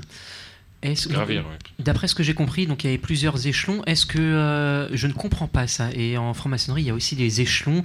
Je ne comprends. euh, je comprends qu'il qu'il faille monter euh, des degrés. Euh, Est-ce que tu ne crois pas que, par exemple, euh, une personne qui est du premier échelon soit autant valable qu'une personne qui soit du troisième échelon? En fait, il n'y a pas d'échelon dans le scoutisme. Comme, comme Flo l'a dit tout à l'heure, comme Anne a pu le dire tout à l'heure, il y a des, y a, des- y a des, Des grades? dénominations Dénominations? qui correspondent à des tranches d'âge, parce qu'on n'est pas le même personnage à 7 ans qu'à 18 ans, qu'à 17 ans, qu'à 20 ans. Et, Non, mais et par en fait, le scoutisme est basé là-dessus. Donc, ça n'a rien à voir avec des échelons. Quand on, est, quand on a 7 ans ou 6 ans, euh, ben, on rentre dans le scoutisme et on, Et, et on rentre dans une, dans une petite société humaine, et donc on a des chefs, hein, ce qu'on appelle les chefs, mais qui sont, qui sont les gens qui sont responsables et qui ont des, des années et des formations et qui, et qui vont t'accompagner justement à, te- à t'extirper de, de- du monde, euh, j'allais dire profane maintenant que je suis franc-maçon, mais du monde terre, terre- qui est le tien, qui est celui dans lequel tu vis tous les jours, pour t'amener autre chose. Déjà, te réconcilier avec la nature, c'est important, avec ta planète, avec le monde, avec l'univers, en fait, avec l'univers. Moi, c'est plus le- la rencontre avec l'univers que j'ai eu quand j'étais scout, parce que quand on te balance. Bon, dis-nous la vérité, tu prenais des noire, champis euh, en fait dans la forêt. On prenait des champ- euh, on, on est- non, on, on évitait de manger tous les champignons. Je- bien exemple, me je vais rebondir avant, sur, euh, je vais rebondir sur, euh, par exemple, sur Anne, rebondis. sur Anne qui. Je t'en prie, euh, tu feras qui attention parce que Anne, ça comme la fille de Gilles. Si. Enfin, je. re- oh. mais tu cherches aussi. Quand les- C'est vraiment une, euh, une question et j'attends une réponse, mais euh, c'est- ça sera ta réponse. Euh, Anne qui est rentrée par exemple à, à, 7, 8, 7, ans, est-ce que euh, par exemple à 10 ans, euh, ses qualités humaines ne valaient pas celles de- d'un chef qui avait 20 ans? Mais il n'y a, il y a, il y a- il y a pas de challenge à ce niveau-là. Les qualités humaines, on les a. On les a. Chaque être humain a des qualités humaines. C'est un humain, donc il a la qualité humaine. Ensuite, euh, le monde, le monde, l'éducation, la culture ou la non-culture dans laquelle on est te fait perdre tout un tas de repères et de plus en plus tôt, hélas. Mais ces qualités, tu les as. Donc, Nous Adrien me dit tais-toi. Non, non, je dis pas tais-toi, je dis juste que nous avons une petite question auditeur. Et en Ah. général, les auditeurs sont au téléphone et du coup, ils n'ont pas le temps de rester parce que c'est quand même à 2 euros l'appel à la minute. hein. Il faut bien il faut payer la radio. Bref, les qualités humaines, on les a tout le temps. C'est pas. Voilà, donc qualité humaine tout le temps, c'est on rentre pour l'âge au scoutisme, mais on reviendra sur la franc-maçonnerie et du coup de l'entrée parce qu'il y a un petit, euh, petit parallèle à faire ici. Question auditeur ici. euh, D'auditrice, il y a- en fait. Auditrice, auditrice, qui s'appelle qui s'appelle comment? Qui s'appelle comment? Non, son nom restera anonyme. Discret, on dit. euh. Son, nom, son prénom est Marie-Pascal. Marie-Pascal qui a donc du mal à pécho en soirée du fait de son prénom. Donc, donc, donc, Oh, ah, mais- non, donc, Adrien, on, on t'invitera à la prochaine Adrien 1, 2, 3 du Soleil. tout, euh et, et donc, et donc sa, sa question est la suivante qu'en est-il de la mixité dans le scoutisme? Ça se passe bien. Ah, ah, ah, bah écoutez, justement, écoutez, j'ai. Gilles, euh, qu'est-ce que tu veux en dire de la mixité dans le scoutisme? Dans une tente, qu'est-ce qui se passe? Des choses? Alors, Gilles, on, On a va Anne donner la parole à. Anne On sur a le- Anne sur qui la. Je laisser, oui, Après, on je la chapeauterai tout ça, tu vois. Alors, euh, à mon époque, enfin à mon époque, non. du haut début dix- de nos jours, c'est euh, totalement mixte. Mais il me semble qu'à l'époque de papa, c'était filles et garçons. Non. À mon époque, euh, ce n'était pas. Enfin, en tout cas, chez les scouts de France, ce n'était pas. euh, C'était pas mixte. Il y avait les, il y avait les filles d'un côté, les garçons de l'autre. C'était scout d'un côté et guide de l'autre côté. Guide, c'était les filles. Guide, c'était les filles, parce que les filles nous guident. bien sûr. Et euh, mais par Ah, contre, on- je vous aime. mais, mais on Pitié. n'était pas mixte, mais on faisait beaucoup, beaucoup, beaucoup, beaucoup, beaucoup de choses en commun. Donc euh, voilà, la, mixi- la mixité, même en D'où le but de la mixité, non? C'est-à-dire qu'on se réunissait assez souvent ensemble. Voilà, mais. euh, Flo, tu, euh, Eh bien, eh bien, très compléter sur- cela parce que. Oui, alors donc on avait notre pour nos auditeurs qui n'auraient pas vu la première partie de l'émission, Flo, un scout depuis 22 ans, qui voulait ajouter quelque chose? Juste en quelques mots, euh, malgré tout, la, la- la mixité. euh, Ah, je suis France- désolé, mon ami Flo, va falloir que tu recommences. On avait un petit problème de micro. Excuse-moi, vas-y. Oh, euh, Yann, c'est bon Bon. Euh, ouais, non, je, je disais juste, euh, la mixité, c'est quand même quelque chose qui est arrivé assez tôt chez les scouts de France, puisque. euh, ouais, c'est dans les années 80 que ça, que ça a commencé, donc. ah Je ne m'entends plus. Ouais, donc. C'est quelque chose qui a commencé finalement il y a quand même maintenant un certain temps et qui n'a fait que, que s'accentuer puisque en plus maintenant les mouvements donc Scouts de France et Guides de France se sont unifiés si je puis dire pour former un seul mouvement complètement mixte qui vise euh, justement à, à faire évoluer les jeunes dans un, dans un environnement mixte et c'est quelque chose qui, qui, qui est dans le projet d'éducation des, des scouts et guides de France quoi. Bah, une, avancée. En tout cas, la mixité, un sujet euh, sur lequel je pense on pourra revenir, peut-être très très, mais alors over super rapidement. Une petite intervention de Antonio rapidement, mais très très très rapidement. On va passer à une chronique juste après. On t'écoute. Oui, il y a euh, un représentant de- des scouts d'Europe ici à table, en l'occurrence moi-même, et euh, effectivement on est réputé un peu plus rigoriste Et donc il n'y a pas de mixité chez les scouts d'Europe, c'est encore euh, scout garçon d'un côté, guide fille de l'autre, euh, ce qui est aussi un apprentissage euh, de la vie adolescente. Très bien, on, apprend- Stop, on approfondira ça tout à l'heure. Nous avons donc une Stop, chronique. non, stop, on n'aimait plus là. On Ah bon plus, ouais, il y a un problème. Quoi On n'aimait plus là. Ah. on n'aimait plus du tout. On n'aimait plus Non, je suis en, C'est con. en retrying sur. euh, La chronique qui suivait était bien. Oh non, depuis quand de- Depuis quand Je sais pas. Ah bah merde, c'est déjà arrivé ça, Gilles non, mais là, je suis pas connecté là en fait. Gilles, comment ça se Qu'est-ce qui se passe C'est c'est le web ou c'est l'antenne C'est quoi Ah merde C'est chiant. C'est dû à quoi ça Juste, je voulais dire, c'est pour ça que t'es la GLD. Si maman dit qu'on a- et qu'elle entend plus, c'est Non qu'elle mais entend plus. ouais ouais mais c'est pour c'est pour ça qu'en fait Faut mettre une alerte en fait. y a- faut y a- la- c'est ouais C'est pour ça que j'ai besoin d'avoir mon téléphone mais ouais mais c'est pour ça que je dit, peux t'ai prendre là dit, j'ai non, d'autres- informations je n'ai la non, pas non, retenu parce que désolé, t'as pas ça parlé encore et hein, c'était comme tu vas parler juste après c'était là Excuse-moi. On, on m'a dit, on m'a dit que c'était à moi. Ouais, euh, Ouais, mais c'est c'est que je dis. Ouais, mais voilà, mais pourquoi tu me demandes cas? Nul, mais à coup pas. Bah, tu me- Petit bug spatio-temporel dans la matrice, c'est ce qui se passe sur Radio Delta de temps à autre parce que c'est une radio libre, indépendante et surtout c'est du direct, il peut se passer n'importe quoi. Mais je vais vous relancer sur un petit cadeau, un petit cadeau qu'on a concocté pour vous justement pendant cette absence, à savoir une chronique, une chronique magistrale de notre magnifique berger, j'ai nommé Nance, le berger Nance. On t'écoute, tu as tout ton timing, tout ton temps. Exactement, et l'égrégore, donc ma chronique se porte sur l'égrégore qui est une nécessité dans, dans notre vie profane et sacrée. Et on a eu un, un petit problème technique et l'égrégore, de temps en temps, je pense, euh, peut être porté atteinte, peut être rompu. C'était ce que je voulais dire. Et là, on est pile poil dans le thème. Parce que les Donc, grégoires parfois partent. Les, grégo- les grégoires, c'est autre chose. Donc les grégores, un terme assez subtil et mystérieux, véritable pierre angulaire sur lequel l'édifice maçonnique semble visiblement s'appuyer. Et ce mot, selon moi, a de quoi déstabiliser nos fondations d'hommes de lettres. Puisque tu m'écoutes là, mon petit, euh, mon petit père? Merci. Et ce, donc je reprends, et ce mot a de quoi déstabiliser nos euh, fondations d'hommes de lettres puisqu'on n'y fait mention dans aucun de nos, dans nos, aucun de nos dictionnaires classiques. Pourtant, dans le monde profane, ce nom existe bel et bien. Nom qui apparaît et disparaît aussi rapidement qu'un murmure. Par exemple, on entend certains frissonner d'effroi. À la, ça frissonne. À la simple idée Oui, de l'égrégore oui, dévastateur qu'auraient développé les nazis, d'autres se laissent rêver de l'ardent égrégore de leur communauté. Donc j'en déduis qu'il existerait euh, des égrégores bienveillants et protecteurs, évoluant à côté d'autres un peu plus sombres et malfaisants. Mais alors concrètement, qu'est-ce qu'un égrégore, franchement? Selon une légende juive, des anges de nature purement spirituelle en charge de gouverner les six points cardinaux. Pour petit rappel, les six points cardinaux, c'est le nord, le sud, l'est, l'ouest, mais aussi le nadir et le zénith auraient prêté serment de s'unir aux filles des hommes afin d'engendrer une race de géants, peut-être une race d'initiés. Ces êtres de lumière s'appelaient Egregoros. Egregoros, qui en réalité est une traduction grecque d'un mot hébreu à la double signification de veilleur et d'être collectif. Autrement dit, il désignerait un être collectif dans un état de veille. De veille, c'est très important. De même, si nous cherchons la source du mot dans nos racines latines, nous notons que ex signifie sortant de, alors que gregs représente le troupeau ou plus particulièrement la foule. Il s'agirait la foule, la foule.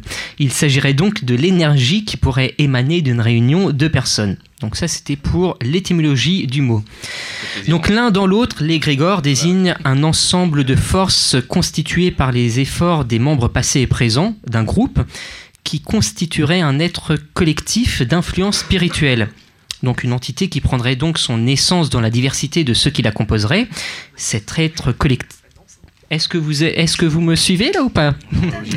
Cet être collectif serait donc en quelque sorte le résultat d'une communion qui représenterait le, digro- le dé- degré excusez-moi, maximum de fusion entre le cœur, l'esprit et l'âme de ses membres, de ses frères, de ses louveteaux, euh, différents mots peuvent être euh, employés. Mais l'égrégore ne se manifeste que de manière cachée à ceux qui peuvent le sentir. Dans la puissante mais à peine percepti- perceptible excusez-moi, vibration qu'éprouvent deux frères qui se tiennent la main lors d'une chaîne d'union, ou bien dans l'émotion transcendante que ressentent deux compagnons sur la route de Saint-Jacques de Compostelle. Mais comme tout ce qui est dans le tout et que rien ne saurait exister en dehors du tout, l'égrégore fonctionne de pair. L'eau et le feu, la lumière et les ténèbres, l'égrégore positif et donc l'égrégore né- négatif. Tu m'écoutes, merci. Telle est la condition pour que la loi cosmique soit respectée et équilibrée. Pour qu'une très respectable loge puisse développer au maximum son potentiel.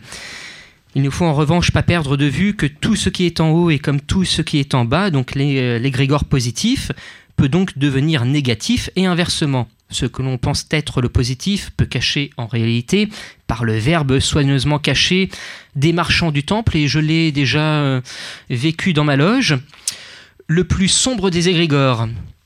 Et par effet du miroir, le plus noir des égrégores peut devenir lumineux. Par exemple, nom- le nom de l'archange déchu Lucifer ne signifie pas le porteur de lumière. Porteur de lumière, excusez-moi. La vision du monde maçonnique, d'après ce que j'ai dit, varie donc quelque peu de celle du monde profane. Alors certes, le blanc est bien synonyme de lumière chez nous, mais le noir ne lui est nullement opposé. Il le précède seulement. C'est dans le noir que se prépare le blanc, dans la création alchimique de la pierre philosophale.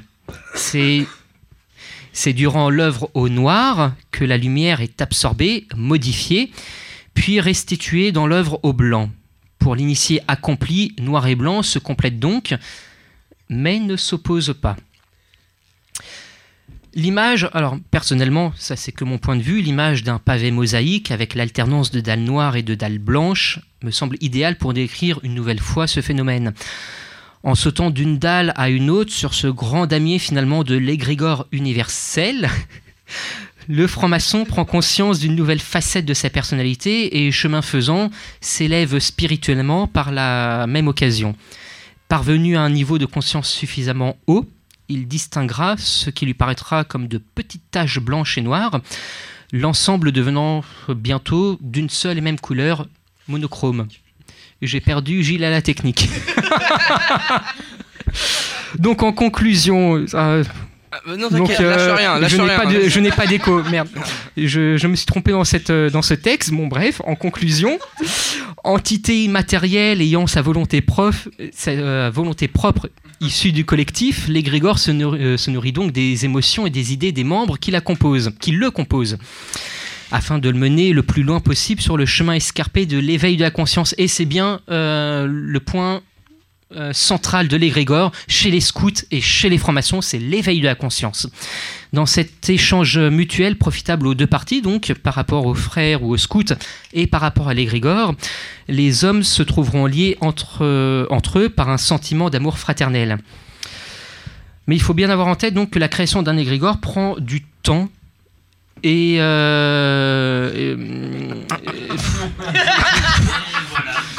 et- vouloir le matérialiser sous nos yeux peut être un besoin. Pour, alors pour ma part, dans, mon, euh, dans ma loge, et là donc vous allez vous concentrer, pour ma, pour ma part dans ma loge, juste avant de clore nos travaux, nous chantons Ce n'est qu'un au revoir mes frères, nous chantons cette, euh, cette chanson à chaque fois.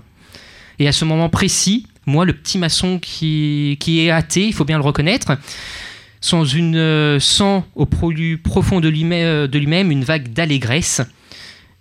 Et cette vague, euh, m'envahit littéralement. Alors, voyant physiquement notre, égré- notre égrégore se matérialiser, je sais que de midi, à minuit et de minuit à midi, jusqu'à l'ouverture de nos travaux prochains, je pourrai puiser en lui toutes les forces qui me seront nécessaires pour avancer sur mon chemin initiatique, aussi sur, euh, mais également sur mon chemin profane. Mes frères, visiblement, j'ai parlé en hébreu. C'est une, euh, une erreur de ma part. En tous les cas, mes bien chers amis IS et mes, ma bien, mes bien chers amis IES, j'ai dit. Nantes, Nantes, merci du fond de, mon cœur déjà, personnellement. Euh, tel le, le berger que tu es, tu as su réunir le troupeau que nous sommes. Nous t'écoutons comme, comme deux oreilles que nous sommes tous, car nous sommes dans l'unité que tu as voulu euh, créer. Et euh, pour euh, bah, justement, bah, pour, tout- pour nous laisser méditer sur tes, sur tes mots, on va passer sur une petite musique, une musique qui a été choisie par Gilles à la technique. Et Gilles à la technique, cette musique c'est Bob Dylan, Don't Think Twice, It's Alright. Est-ce que tu peux nous dire pourquoi tu as choisi cette musique? Tu peux nous dire pourquoi? Papote, hein, je t'écoute, hein, moi je suis là. hein. Je peux dire pourquoi? Oui, alors il peut dire En fait, euh, comme je disais tout à l'heure, avant que je, je sais pas, que, qu'on change de sujet. euh, On change, c'est un CH, c'est pas un S. Qu'on qu'on change de, de Ouais. Soch. Ouais, Soch. qu'on Soch. Je suis passé chez Soch. Oui, oui. Je suis passé chez Soch. Enfin, je suis pas arrivé à passer chez Soch pour des raisons de prononciativité. Balchine, partenaire Donc, officiel des radios Delta. comme, comme j'ai dit tout à l'heure, la- le scoutisme, j'allais dire la franc-maçonnerie, mais c'était tellement similaire chez moi, enfin proche, que je confonds les deux. La- le scoutisme m'a permis de m'extraire de beaucoup de choses et de découvrir pas mal d'autres choses. Et notamment tout ce qui était euh, à, à l'é- à mon époque, hein, je vous rappelle que je suis quand même vieux, donc à l'époque, Mais non. Et, c'est là, c'est à cette époque-là que, alors que il n'y avait pas encore Radio Delta, il n'y avait pas encore les web radios euh, en 74, j'ai découvert Bob Il- Dylan. il n'y avait pas encore et de radio, et- tout court. voilà, j'étais en Allemagne, j'écoutais RTL. Donc d'accord. On est désolé pour toi. Voilà. Et les radios allemandes, c'était euh, oh, affreux. Et, et le, scout, le scoutisme m'a permis de, dé- de m'ouvrir à beaucoup, beaucoup, beaucoup de choses.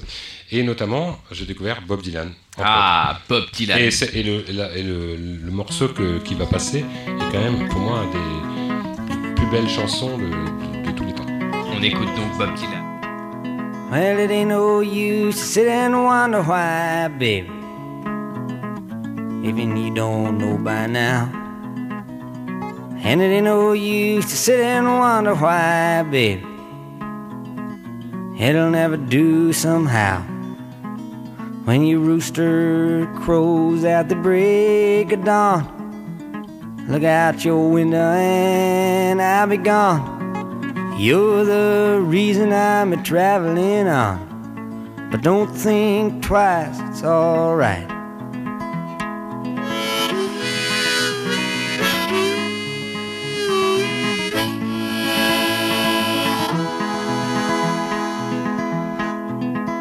And it ain't no use in turning on your light, baby. The light I never knowed. And it ain't no use in turning on your light, baby. I'm on the dark side of the road. But I wish there was something you would do or say to try and make me change my mind and stay. But we never did too much talking anyway. Don't think twice, it's alright.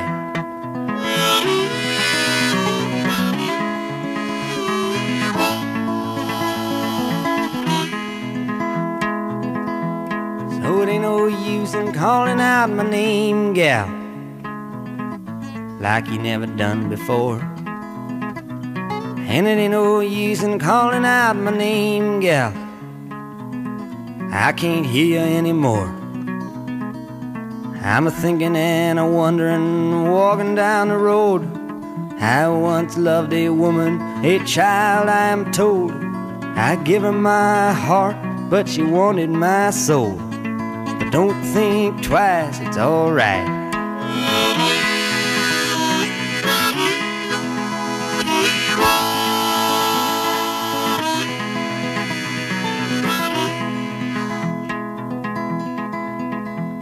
So long, honey, baby, where I'm bound, I can't tell.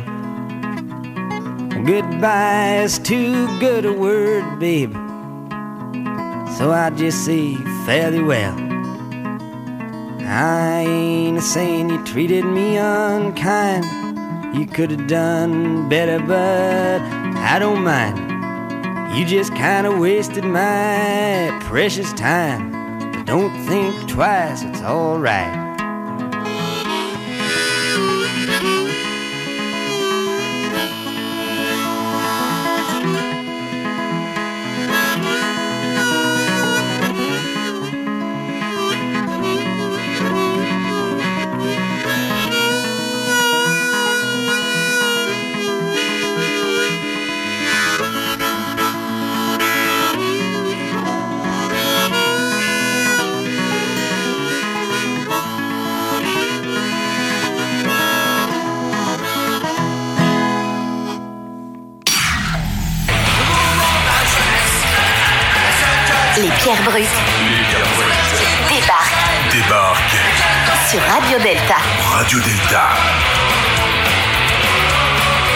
Sur Radio Delta, la radio qui rayonne entre les oreilles.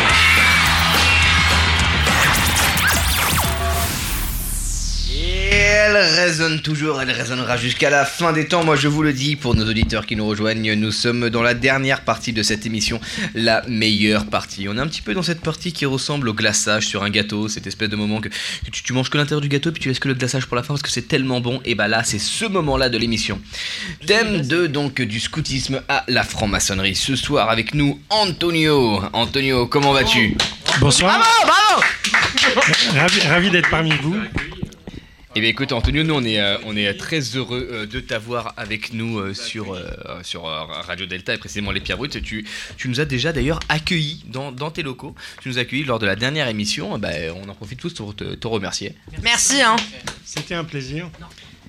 Et du coup, Antonio, tu es là aujourd'hui euh, dans un contexte un peu différent. Tu es notre invité parce que, Antonio, euh, je pense pouvoir dire sans me tromper que tu es scout et pas juste scout, tu es scout d'Europe.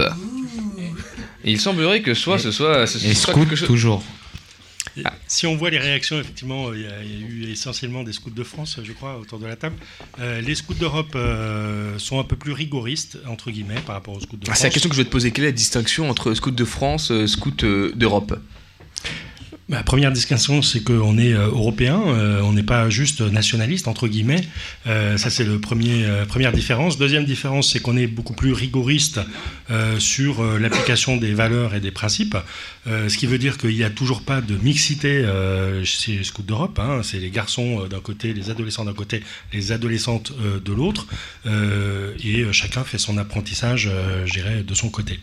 Donc la discrimination est un principe. Non, l'éducation est un principe.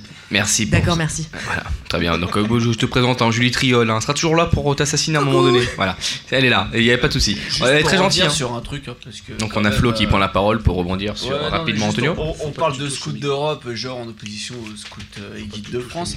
Euh, nous, on fait partie de l'Organisation mondiale du scoutisme, donc on a un principe mondial, on a une éducation mondiale et c'est inscrit dans la pédagogie l'ouverture au monde et à l'ouverture à l'étranger, donc euh, je ne dirais pas juste euh, quelque chose de nationaliste. C'est tout.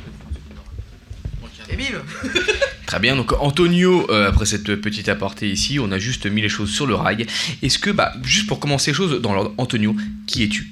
Qu'est-ce qui t'a amené au scoutisme? Euh, Tu as accepté notre invitation, donc tu as ta place ici, pourquoi? Tu peux nous parler un peu de toi peut-être? Bien sûr. Alors aujourd'hui, moi, je suis euh, entrepreneur. J'ai des engagements associatifs, euh, politiques également. Euh, moi, je suis, je me suis engagé. enfin, on m'a inscrit. C'était le curé de ma paroisse, à vrai dire, hein, parce qu'on est chez les Scouts d'Europe catholiques, euh, qui m'a inscrit de manière très bienveillante. C'est un grand humaniste.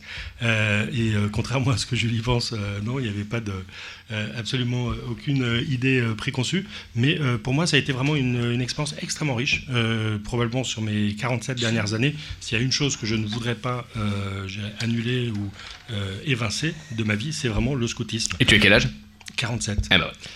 Euh, moi, j'ai démarré un peu en retard. J'ai démarré à l'âge de 10 ans, euh, donc 2 ans euh, d'écla- d'éclaireur et 4 ans de, de scoutisme, jusqu'à devenir chef de patrouille euh, du Lynx, euh, en banlieue parisienne, dans un, une ville de, dans un petit ghetto, un ghetto un peu particulier puisque c'était Versailles. Ah, un ghetto très particulier. On est désolé pour toi. Ghetto un peu bourgeois. C'est voilà. bien, j'ai un- un ghetto juste à côté, donc on pourra en parler. Voilà. Et donc, euh, mais c'était vraiment une école de la vie. Euh, moi, j'étais pas euh, très passionné par l'école à l'époque. Euh, ça arrivait un peu plus tard. Et cette école buissonnière, d'une certaine manière, s'inscrit aussi, je dirais, dans, notre époque, de manière un peu contrastée, puisqu'on vit dans des sociétés un peu chaotiques, un peu individualistes, un peu mercantiles. Et euh, par ailleurs, moi, je vivais dans, la grande métropole euh, européenne, qui est l'agglomération parisienne, dans des villes polluées, euh, bruyantes, etc. Il n'y avait pas encore de téléphone portable, on avait déjà les premiers Mac et les télévisions, etc., pour ceux qui n'étaient pas nés. Et donc, ça nous déconnectait effectivement à la fois de notre, nos origines sociales, de notre famille, de notre milieu urbain, Euh, et il y avait une vraie. euh, alors, ce que, j'ai découvert par, la suite, parce qu'effectivement, on ne mettait pas forcément le mot de fraternité à l'époque dans cette expérience-là, euh, mais il y a quelque chose d'extrêmement puissant, à la fois ce mélange social qui était vraiment le projet fondateur de, de. Il ne faut pas oublier que c'est né en Afrique du Sud, hein, avec de, jeunes Africains qui sortaient des, des ghettos, des vrais ghettos à l'époque, pour les former, les éduquer, leur apprendre autre chose que gérer la loi de la jungle, entre guillemets. Euh, et donc c'était une vraie expérience de vie euh, pour ce qui me concerne.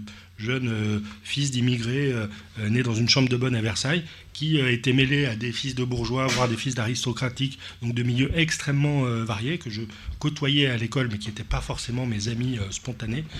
Et il y a à la fois une vraie méritocratie, d'une certaine manière, dans le scoutisme, c'est-à-dire effectivement, comme le disait quelqu'un tout à l'heure, si quelqu'un est doué dans un domaine, ben, on lui donne des responsabilités. C'est pas lié, je dirais, ni à son âge, euh, ni à son expérience, ni à son milieu, ni à ses origines.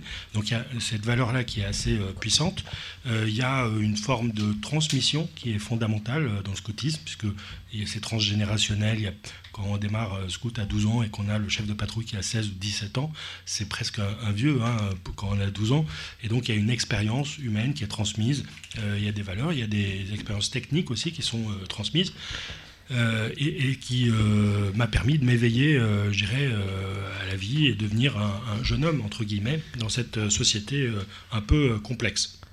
Plus précisément, tu parles dans, le scoutisme, il y a des, des rites de, transi, de, tra- de- des rites de transmission euh, qui se suivent par la tradition. Euh, c'est par qui? Et, et c'est lors de rites bien établis? Comment est-ce que ça se passe? Parce que tu peux nous faire un lien peut-être entre le scoutisme et la franc-maçonnerie. Est-ce qu'il y a des rites qui pourraient être similaires de passage d'un état à un autre?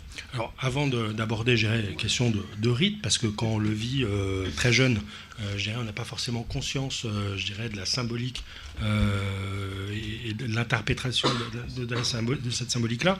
Je pense que le scoutisme a quelques points communs, évidemment, avec la franc-maçonnerie, même si il n'en est pas forcément inspiré. Comme le disait Antoine tout à l'heure, le, fondateur du, du scoutisme était, euh, n'était pas franc-maçon, a priori, euh, même s'il était adhérent euh, d'une société théosophique, qui était donc un peu déiste d'une certaine manière. Il s'est beaucoup inspiré évidemment du livre de la jungle de Rudyard Kipling, qui lui était à la fois franc-maçon et aussi, euh, il faut le savoir, rosicrucien, un, un autre ordre initiatique euh, plutôt chrétien. Euh, donc il y, a, euh, il y a un background autour de lui euh, qui est un peu maçonnique, mais il n'y a pas directement d'aspiration maçonnique. Il y a peut-être une influence militaire, puisqu'il a fait partie de loges militaires dans l'armée anglaise, qui était assez fréquent à l'époque. Il y a peut-être aussi une influence indirecte, mais qui à mon avis est arrivée plutôt sur le tard, de la chevalerie euh, qui notamment chez les Scouts d'Europe est très, ancrée, très présente, avec notamment les, Templiers qui ont été fondés par euh, euh, le moine Bernard de Clairvaux, euh, qui est devenu docteur de, l'Église, qui a fondé l'ordre des Templiers, bien sûr, qui a inspiré aussi les églises gothiques. en apportant de la lumière dans, les, églises avec les- ces grands vitraux, et l'ordre cistercien, bien entendu, avec cette figure de moine soldat, euh, c'est-à-dire à la fois spirituel et combattant. Alors, le scout n'est pas moine ni soldat, mais d'une certaine manière, il y a à la fois une formation de soi-même, donc un travail sur l'intériorité, qu'on retrouve par ailleurs euh, dans la franc-maçonnerie, qui est même l'essence de la franc-maçonnerie. Euh, il y a aussi un peu d'ouverture sociétale.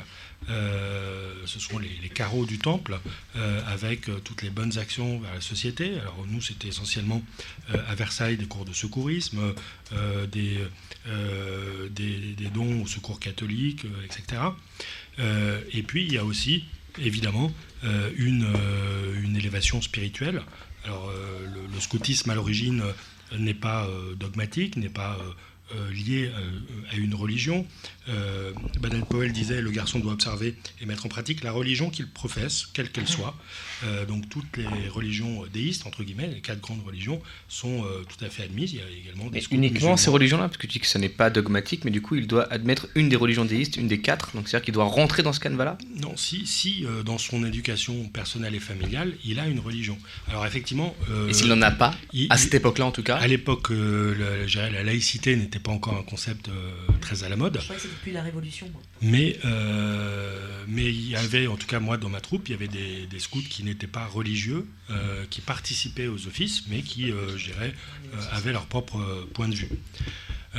Et donc ce- cette triplique travail spirituel, personnel, intérieur, lien avec la société et verticalité, verticalité plus spirituelle, un peu plus déiste, on les retrouve évidemment en maçonnerie. Euh, à cela, on, a- on peut ajouter aussi euh, un quatrième élément qui, euh, en tout cas dans mon expérience personnelle, a été fondamental, très éclairante, c'est ce lien avec la nature, puisque on va, quatrième élément, on le va camper, on va camper euh, évidemment euh, dans les bois, euh, forêt de Rambouillet ou ailleurs, pour ce qui était notre cas, avec les camps d'été en province.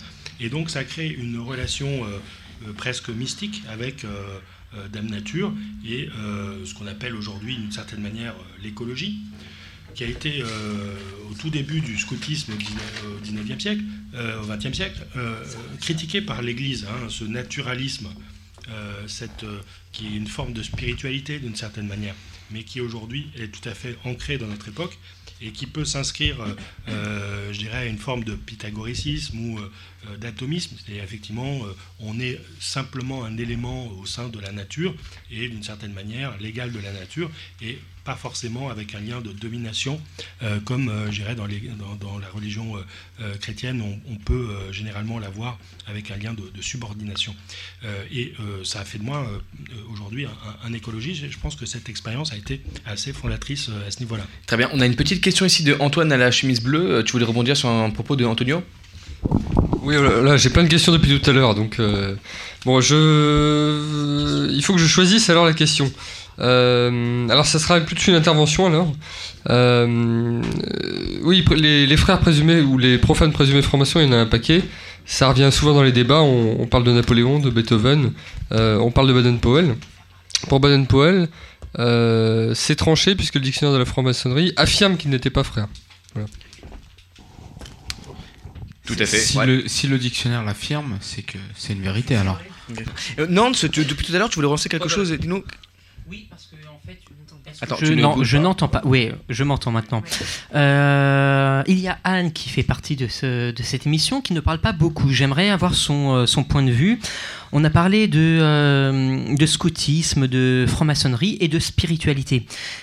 Anne est partie de la, du scoutisme et est-ce qu'elle continue et ça oh là il y a du, du grésillement est-ce qu'elle continue euh, son chemin spirituel ou est-ce que ça s'est arrêté par rapport euh, à partir du moment où elle, s'est- où elle est partie du scoutisme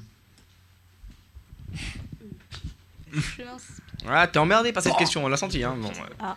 dis n'importe quoi, ça passera. Euh... Oui. Ton cheminement spirituel. Merci Anne pour cette contribution. Euh, bah, euh, je, je sais pas trop quoi répondre. Non, en fait, perdu. Est-ce que tu peux me remettre le, le- le micro? Merci.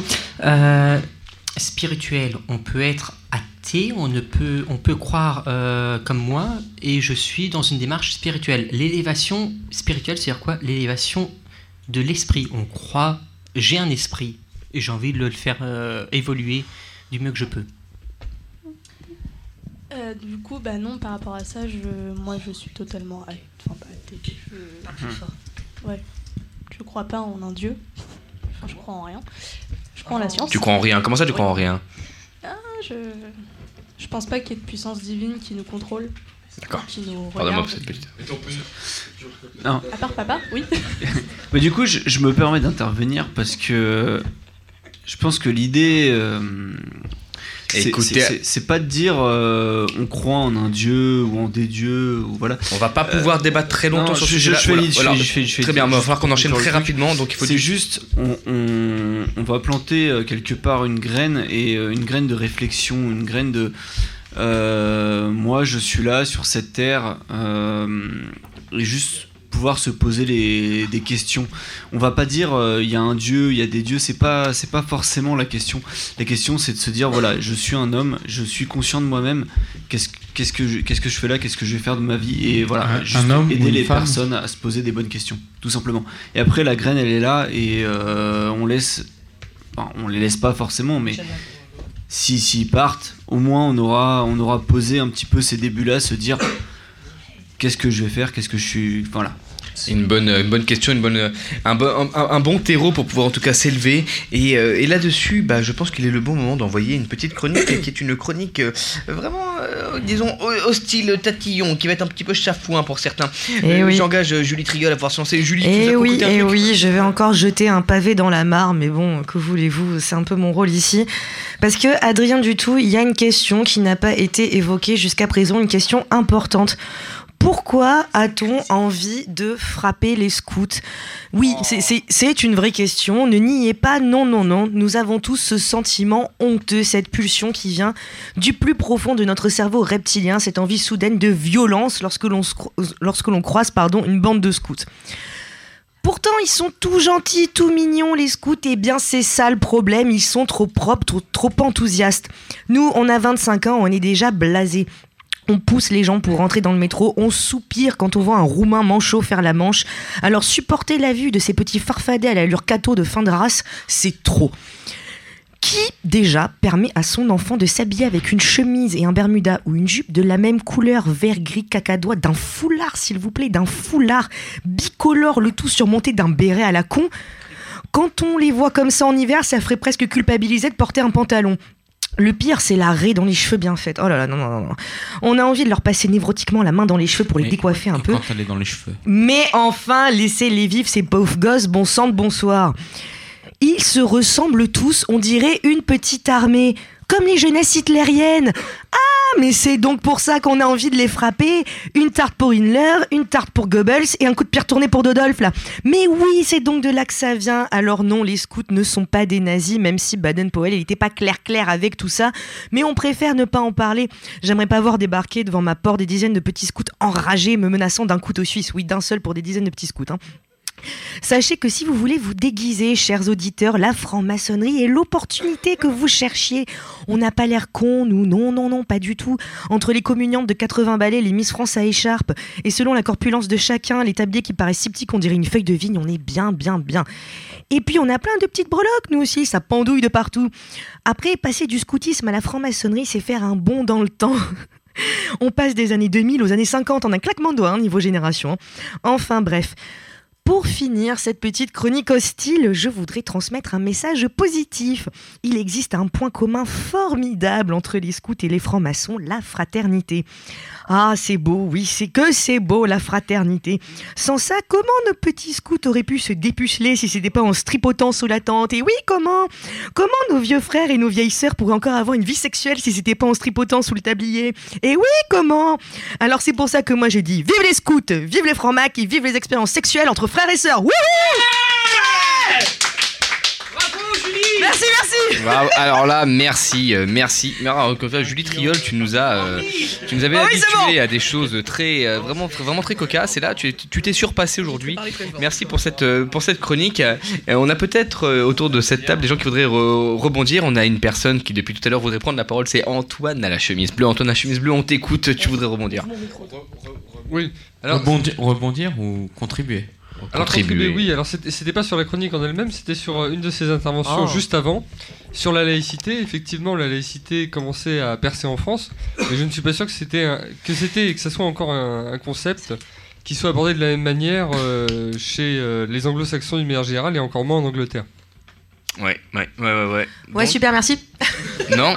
Est-ce que je peux dire En fait, je pense Nance que c'est le comme berger. Platon, comme euh, le banquet de Platon. On a fait une émission comme euh, Platon a, a écrit son euh, le banquet, et il y a Socrate qui arrive. Pardon. Mais c'est toi, Julie, c'est toi. C'est Je suis toi, super euh, honorée, merci. Mais oui. J'aimerais Et qu'on qui explique casse- ce qui se passe aux En fait, auditeurs. dans un, dans un, dans le banquet de Platon, en fait, on fait, non, ça parle d'amour. Ça Mhm. parle d'amour et euh, ils sont dans un banquet et on. Euh, Ok, il va falloir mettre du rythme là-dedans, Ok. mais peut-être l'intensité, un truc euh, sympa, Ils font, ils font des. euh, Une figure des- de style. euh. Des figures de style sur le sur l'amour et il y a Socrate qui arrive et il descend tout ça. Ah. C'est Julie, c'est Julie. J'adorais Socrate. Donc euh, Julie Triol, tu es donc Socrate. Cette Ça me magnifique- tarde d'être étudié à la fac. hein. Ah bah écoute, tu vois, bah, tu vas être étudié, étudié comme il se doit. On a quelqu'un ici qui voudrait relancer, on a Gilles à la technique qui avait un mot à dire. Oui, un, un- un mot avant le mot. Déjà, c'est Socrate, le banquet, tout ça, c'est réservé aux vieux. Hein, de 1, 2, 3 soleil, s'il vous plaît. On est dans une émission jeune. Alors, euh, Nance, merci. euh, Tu nous laisses les Socrates aux vieux. Merci, donc on va donc euh, laisser Socrate euh, au vieux ici. Antoine à la chemise bleue, redis-nous ce que tu veux dire. Oui, le mot avant le mot. Antoine Je- suis déchaîné ce soir. Je voulais juste dire, parce que j'avais pas fini mon mot, c'est Choco. Pardonne-moi parce qu'on a déjà. Alors, écoutez, écoutez, chers auditeurs, vous m'écoutez, c'est moi qui parle là tout de suite, c'est Adrien du tout. On a un mec qui s'appelle euh, Yann aux manettes qui ne fait, qui, qui fait rien. On n'entend plus rien. rien à ce que tu fais. Ouais, on Yann manettes fait n'importe On va quoi. laisser parler la chemise bleue. Les, euh, Bon bah écoute, Gilles à la technique, finis ta phrase. Qu'est-ce que tu fais là?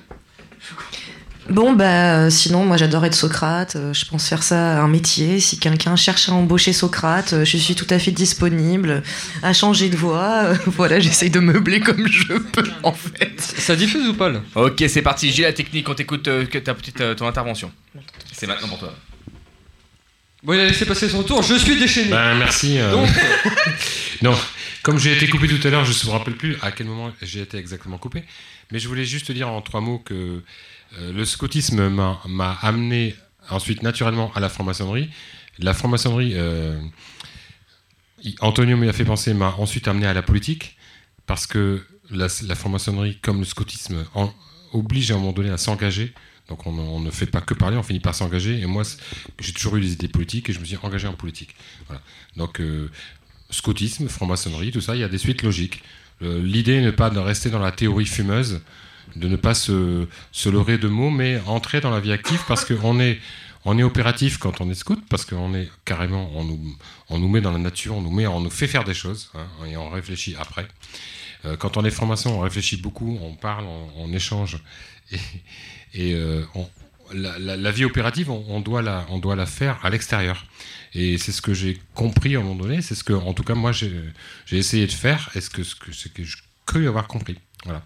Donc, en tout cas, ce sont des choses super. Donc, je ne saurais trop encourager les jeunes d'aller en franc-maçonnerie, d'aller en, euh, en- en scoutisme, ensuite de s'engager en franc-maçonnerie s'ils en ont intérêt, et puis pourquoi pas entre les deux d'aller euh, faire quelques pas euh, dans le monde compagnonique, mais ça, on va en parler un peu plus tard. je Ah, le monde compagnonique. Bah, Mais attends, euh, c'est quoi ça, le, le monde compagnonique? Bah Mais mais mais il y a, il y a quelqu'un qui danse autour de la table qui a une chemise bleue mais et je qui sais. danse autour Ah, il de en la peut table. plus, là. Mais je le Le vois déjà. schtroumpf, c'est le schtroumpf. Je le vois depuis tout à l'heure seulement. je ah oui, là, je, je- j'en peux plus, j'en peux Non, plus. Il faut, que je. Je t'en supplie, mais vas-y, taille-nous ta question en voilà Alors là, il y en a deux, il y en a deux. Alors je vais être bref. Euh, tout à l'heure, j'ai entendu 6 Oui, mais il y en points, cardinaux.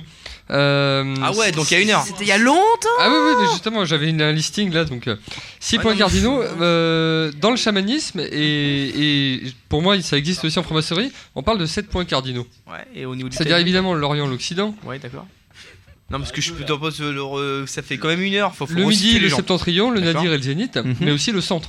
Mmh. Voilà, et ça c'est intéressant aussi le centre, d'un point de vue symbolique et même euh, en plus. Et on parle aussi euh, du centre, le, le centre de la loge est également important. Donc ça c'était un- une petite intervention. Et une question, moi typiquement j'ai 24 ans, j'ai des parents qui étaient fermés au scoutisme parce qu'ils associaient ça à de la pédophilie, donc ils ont eu peur qu'il y ait eu des histoires en me mettant. Donc je n'ai jamais pu bénéficier du scoutisme, aujourd'hui j'ai Ils- 24 ils ans. Je veux rentrer dans le... Je veux faire du scoutisme, comment je fais? Est-ce que c'est possible? Et comment, comment je procède? À 24 ans, aujourd'hui. Je réponds du coup, c'est ça Alors, euh, genre, je suis On l'expert. a A- Anne qui voulait répondre. Ah. D'abord, je laisse Anne, ensuite euh, je complète. J'allais juste te dire que... Alors, excusez-moi, nous avons. complète. S'il vous plaît, s'il vous plaît, on a. On a J'allais Anne juste te qui va dire répondre. que c'était tout à fait possible. Ah. Voilà, la. Comment Non, oui, euh, non, non, juste euh, pour, euh, pour ajouter. Euh, donc, oui, elle a raison, c'est possible. Voilà, donc de- là-dessus tout de suite, euh, c'est bon. Euh, On ensuite, à quel... 24 ans, rentrer Oui, à quel niveau. À quel niveau Comment Pourquoi? Comme je le disais tout à l'heure, enfin précédemment, si vous avez tous écouté. Donc, euh, à n'importe quel âge, on accepte toutes les personnes avec leurs capacités, leurs connaissances, etc. Donc, quelqu'un qui arrive à 24 ans, il aura toujours une place. Après, ça dépendra de, ses- de ce qu'il veut faire. De base, on dira oui, tu pourras aller encadrer euh, les jeunes euh, en fonction de l'âge, en fonction de ce qu'il veut faire. Mais sinon, on a d'autres fonctions annexes que ce soit euh, au niveau euh, juste de la- des petits groupes dans les villes, je sais pas, pour faire les finances, pour s'occuper du matériel, ou des choses plus générales. Concr- Concrètement, un, un gars, une personne de 24 ans qui n'a jamais fait de scoutisme peut venir frapper à la Toujours. porte des scouts. Toujours. De toute façon, ce qui compte, c'est l'inceste. hein. Merci pour cette intervention, Sans- euh, Julie sans parler de ça. Donc, euh, du coup, t'as ta réponse, Antoine. Je voudrais rentrer chez les scouts là tout de suite. Tu pourrais Oui, oui, euh, c'est intéressant et ça va toujours intéresser. Donc, euh, pourquoi Comme je pas, dis, le seul pas. truc, c'est on verra ce que tu veux faire. Voilà, qu'est-ce que tu veux faire? Qu'est-ce que tu apportes donc? J'aimerais bien revenir sur un- une petite chose. Euh, C'était euh, Gilles à la technique qui, a, qui, a, qui en a parlé il y a, il y a- il y a quelques secondes. Le, euh, le compagnonnage, tu as parlé de, du, du rapport qu'il pouvait y avoir entre euh, scoutisme, franc-maçonnerie, mais entre les deux, vous pouvez passer par euh, le compagnonnage. Mais qu'est-ce que c'est que ça? Parce que moi, j'ai jamais entendu parler de compagnonnage, je sais pas ce que c'est. Jamais, jamais? Bah, jamais. enfin, Oui, pas. alors C'est on bien a, dommage. on a, nous avons parmi les, euh, euh, par- parmi les, audi- les auditeurs, euh, parmi les spectateurs auditeurs d'ailleurs, un quelqu'un qui pourrait nous dire deux mots sur le compagnonnage, parce que le compagnonnage c'est le- les compagnons, c'est-à-dire qu'entre le scout qui est un opératif jeune qui apprend la vie avec, euh, en, en étant plongé dans la vie réelle, et, le, et, les, et les maçons qui sont euh, opératifs. euh, dire. spéculatifs, merci. euh, voilà. Nous avons les compagnons. Et les compagnons, Jean-François qui. Non, Jean-François le pèlerin. Jean-François le pèlerin a deux mots à dire là-dessus avant que la technique. Jean-François le pèlerin, on t'écoute euh, pour ton témoignage concernant le compagnonnage. Oui, le- ce qui nous rejoint entre le compagnonnage, le- les scouts et puis la franc-maçonnerie, ce sont nos valeurs. Ce sont- nous avons exactement les mêmes valeurs, pratiquement les mêmes serments. Euh, voilà, ce qui fait que. alors, vous parliez tout à l'heure que le scoutisme était l'antichambre de la franc-maçonnerie. Peut-être que le compagnonnage est l'antichambre de la maçonnerie. Ah, Et, et d'accord. ça fera, et ça fera justement euh, l'occasion d'une prochaine émission. Ah bah merci, merci de nous, de nous le rappeler. Euh, Et Yann O'Manette, notre Irlandais de bord, il semblerait que tu aies suscité chez nous l'envie de faire une émission consacrée, consacrée justement à ce sujet-là, à savoir le compagnonnage. Donc ce sera l'occasion d'une prochaine émission qui sera en date du... euh, Laissez-moi regarder mes petits papiers. Neuf- du 9 du 9 novembre. Et j'aurai le... Ah, mon Dieu, je, serai... je ne serai pas présent personnellement, donc nous aurons un autre... Donc euh, Adrien Dutout ne sera pas votre... euh, Voilà, votre animateur. Ce sera quelqu'un d'autre qui est peut-être autour de cette table-là. On a déjà décidé. Peut-être, peut-être. Mais ça, on verra pour la suite. Peut-être une personne qui est, ré- régulièrement décidé. présente et qui fait des réflexions. Et oui, mais moins d'hostilité, peut-être. Je sais pas, je sais pas. À voir de quelle humeur je serai. En tout cas, euh, elle sera présente. Écoutez, on espère tous que vous avez passé un très bon moment en notre compagnie sur euh, Radio Delta et l'émission Les Pierres Brutes. On fait notre maximum pour que vous passiez un bon moment, pour que vous profitiez de cette émission. Et nous, en tout cas, on vous donne rendez-vous donc le 9 novembre prochain. On va passer une super soirée encore et passer une très très bonne soirée. On vous laisse sur une magnifique musique. Au revoir tout le monde. Les pierres brutes débarquent Débarque sur Radio Delta. Radio Delta. Vous êtes sur Radio Delta, la radio qui rayonne entre les oreilles.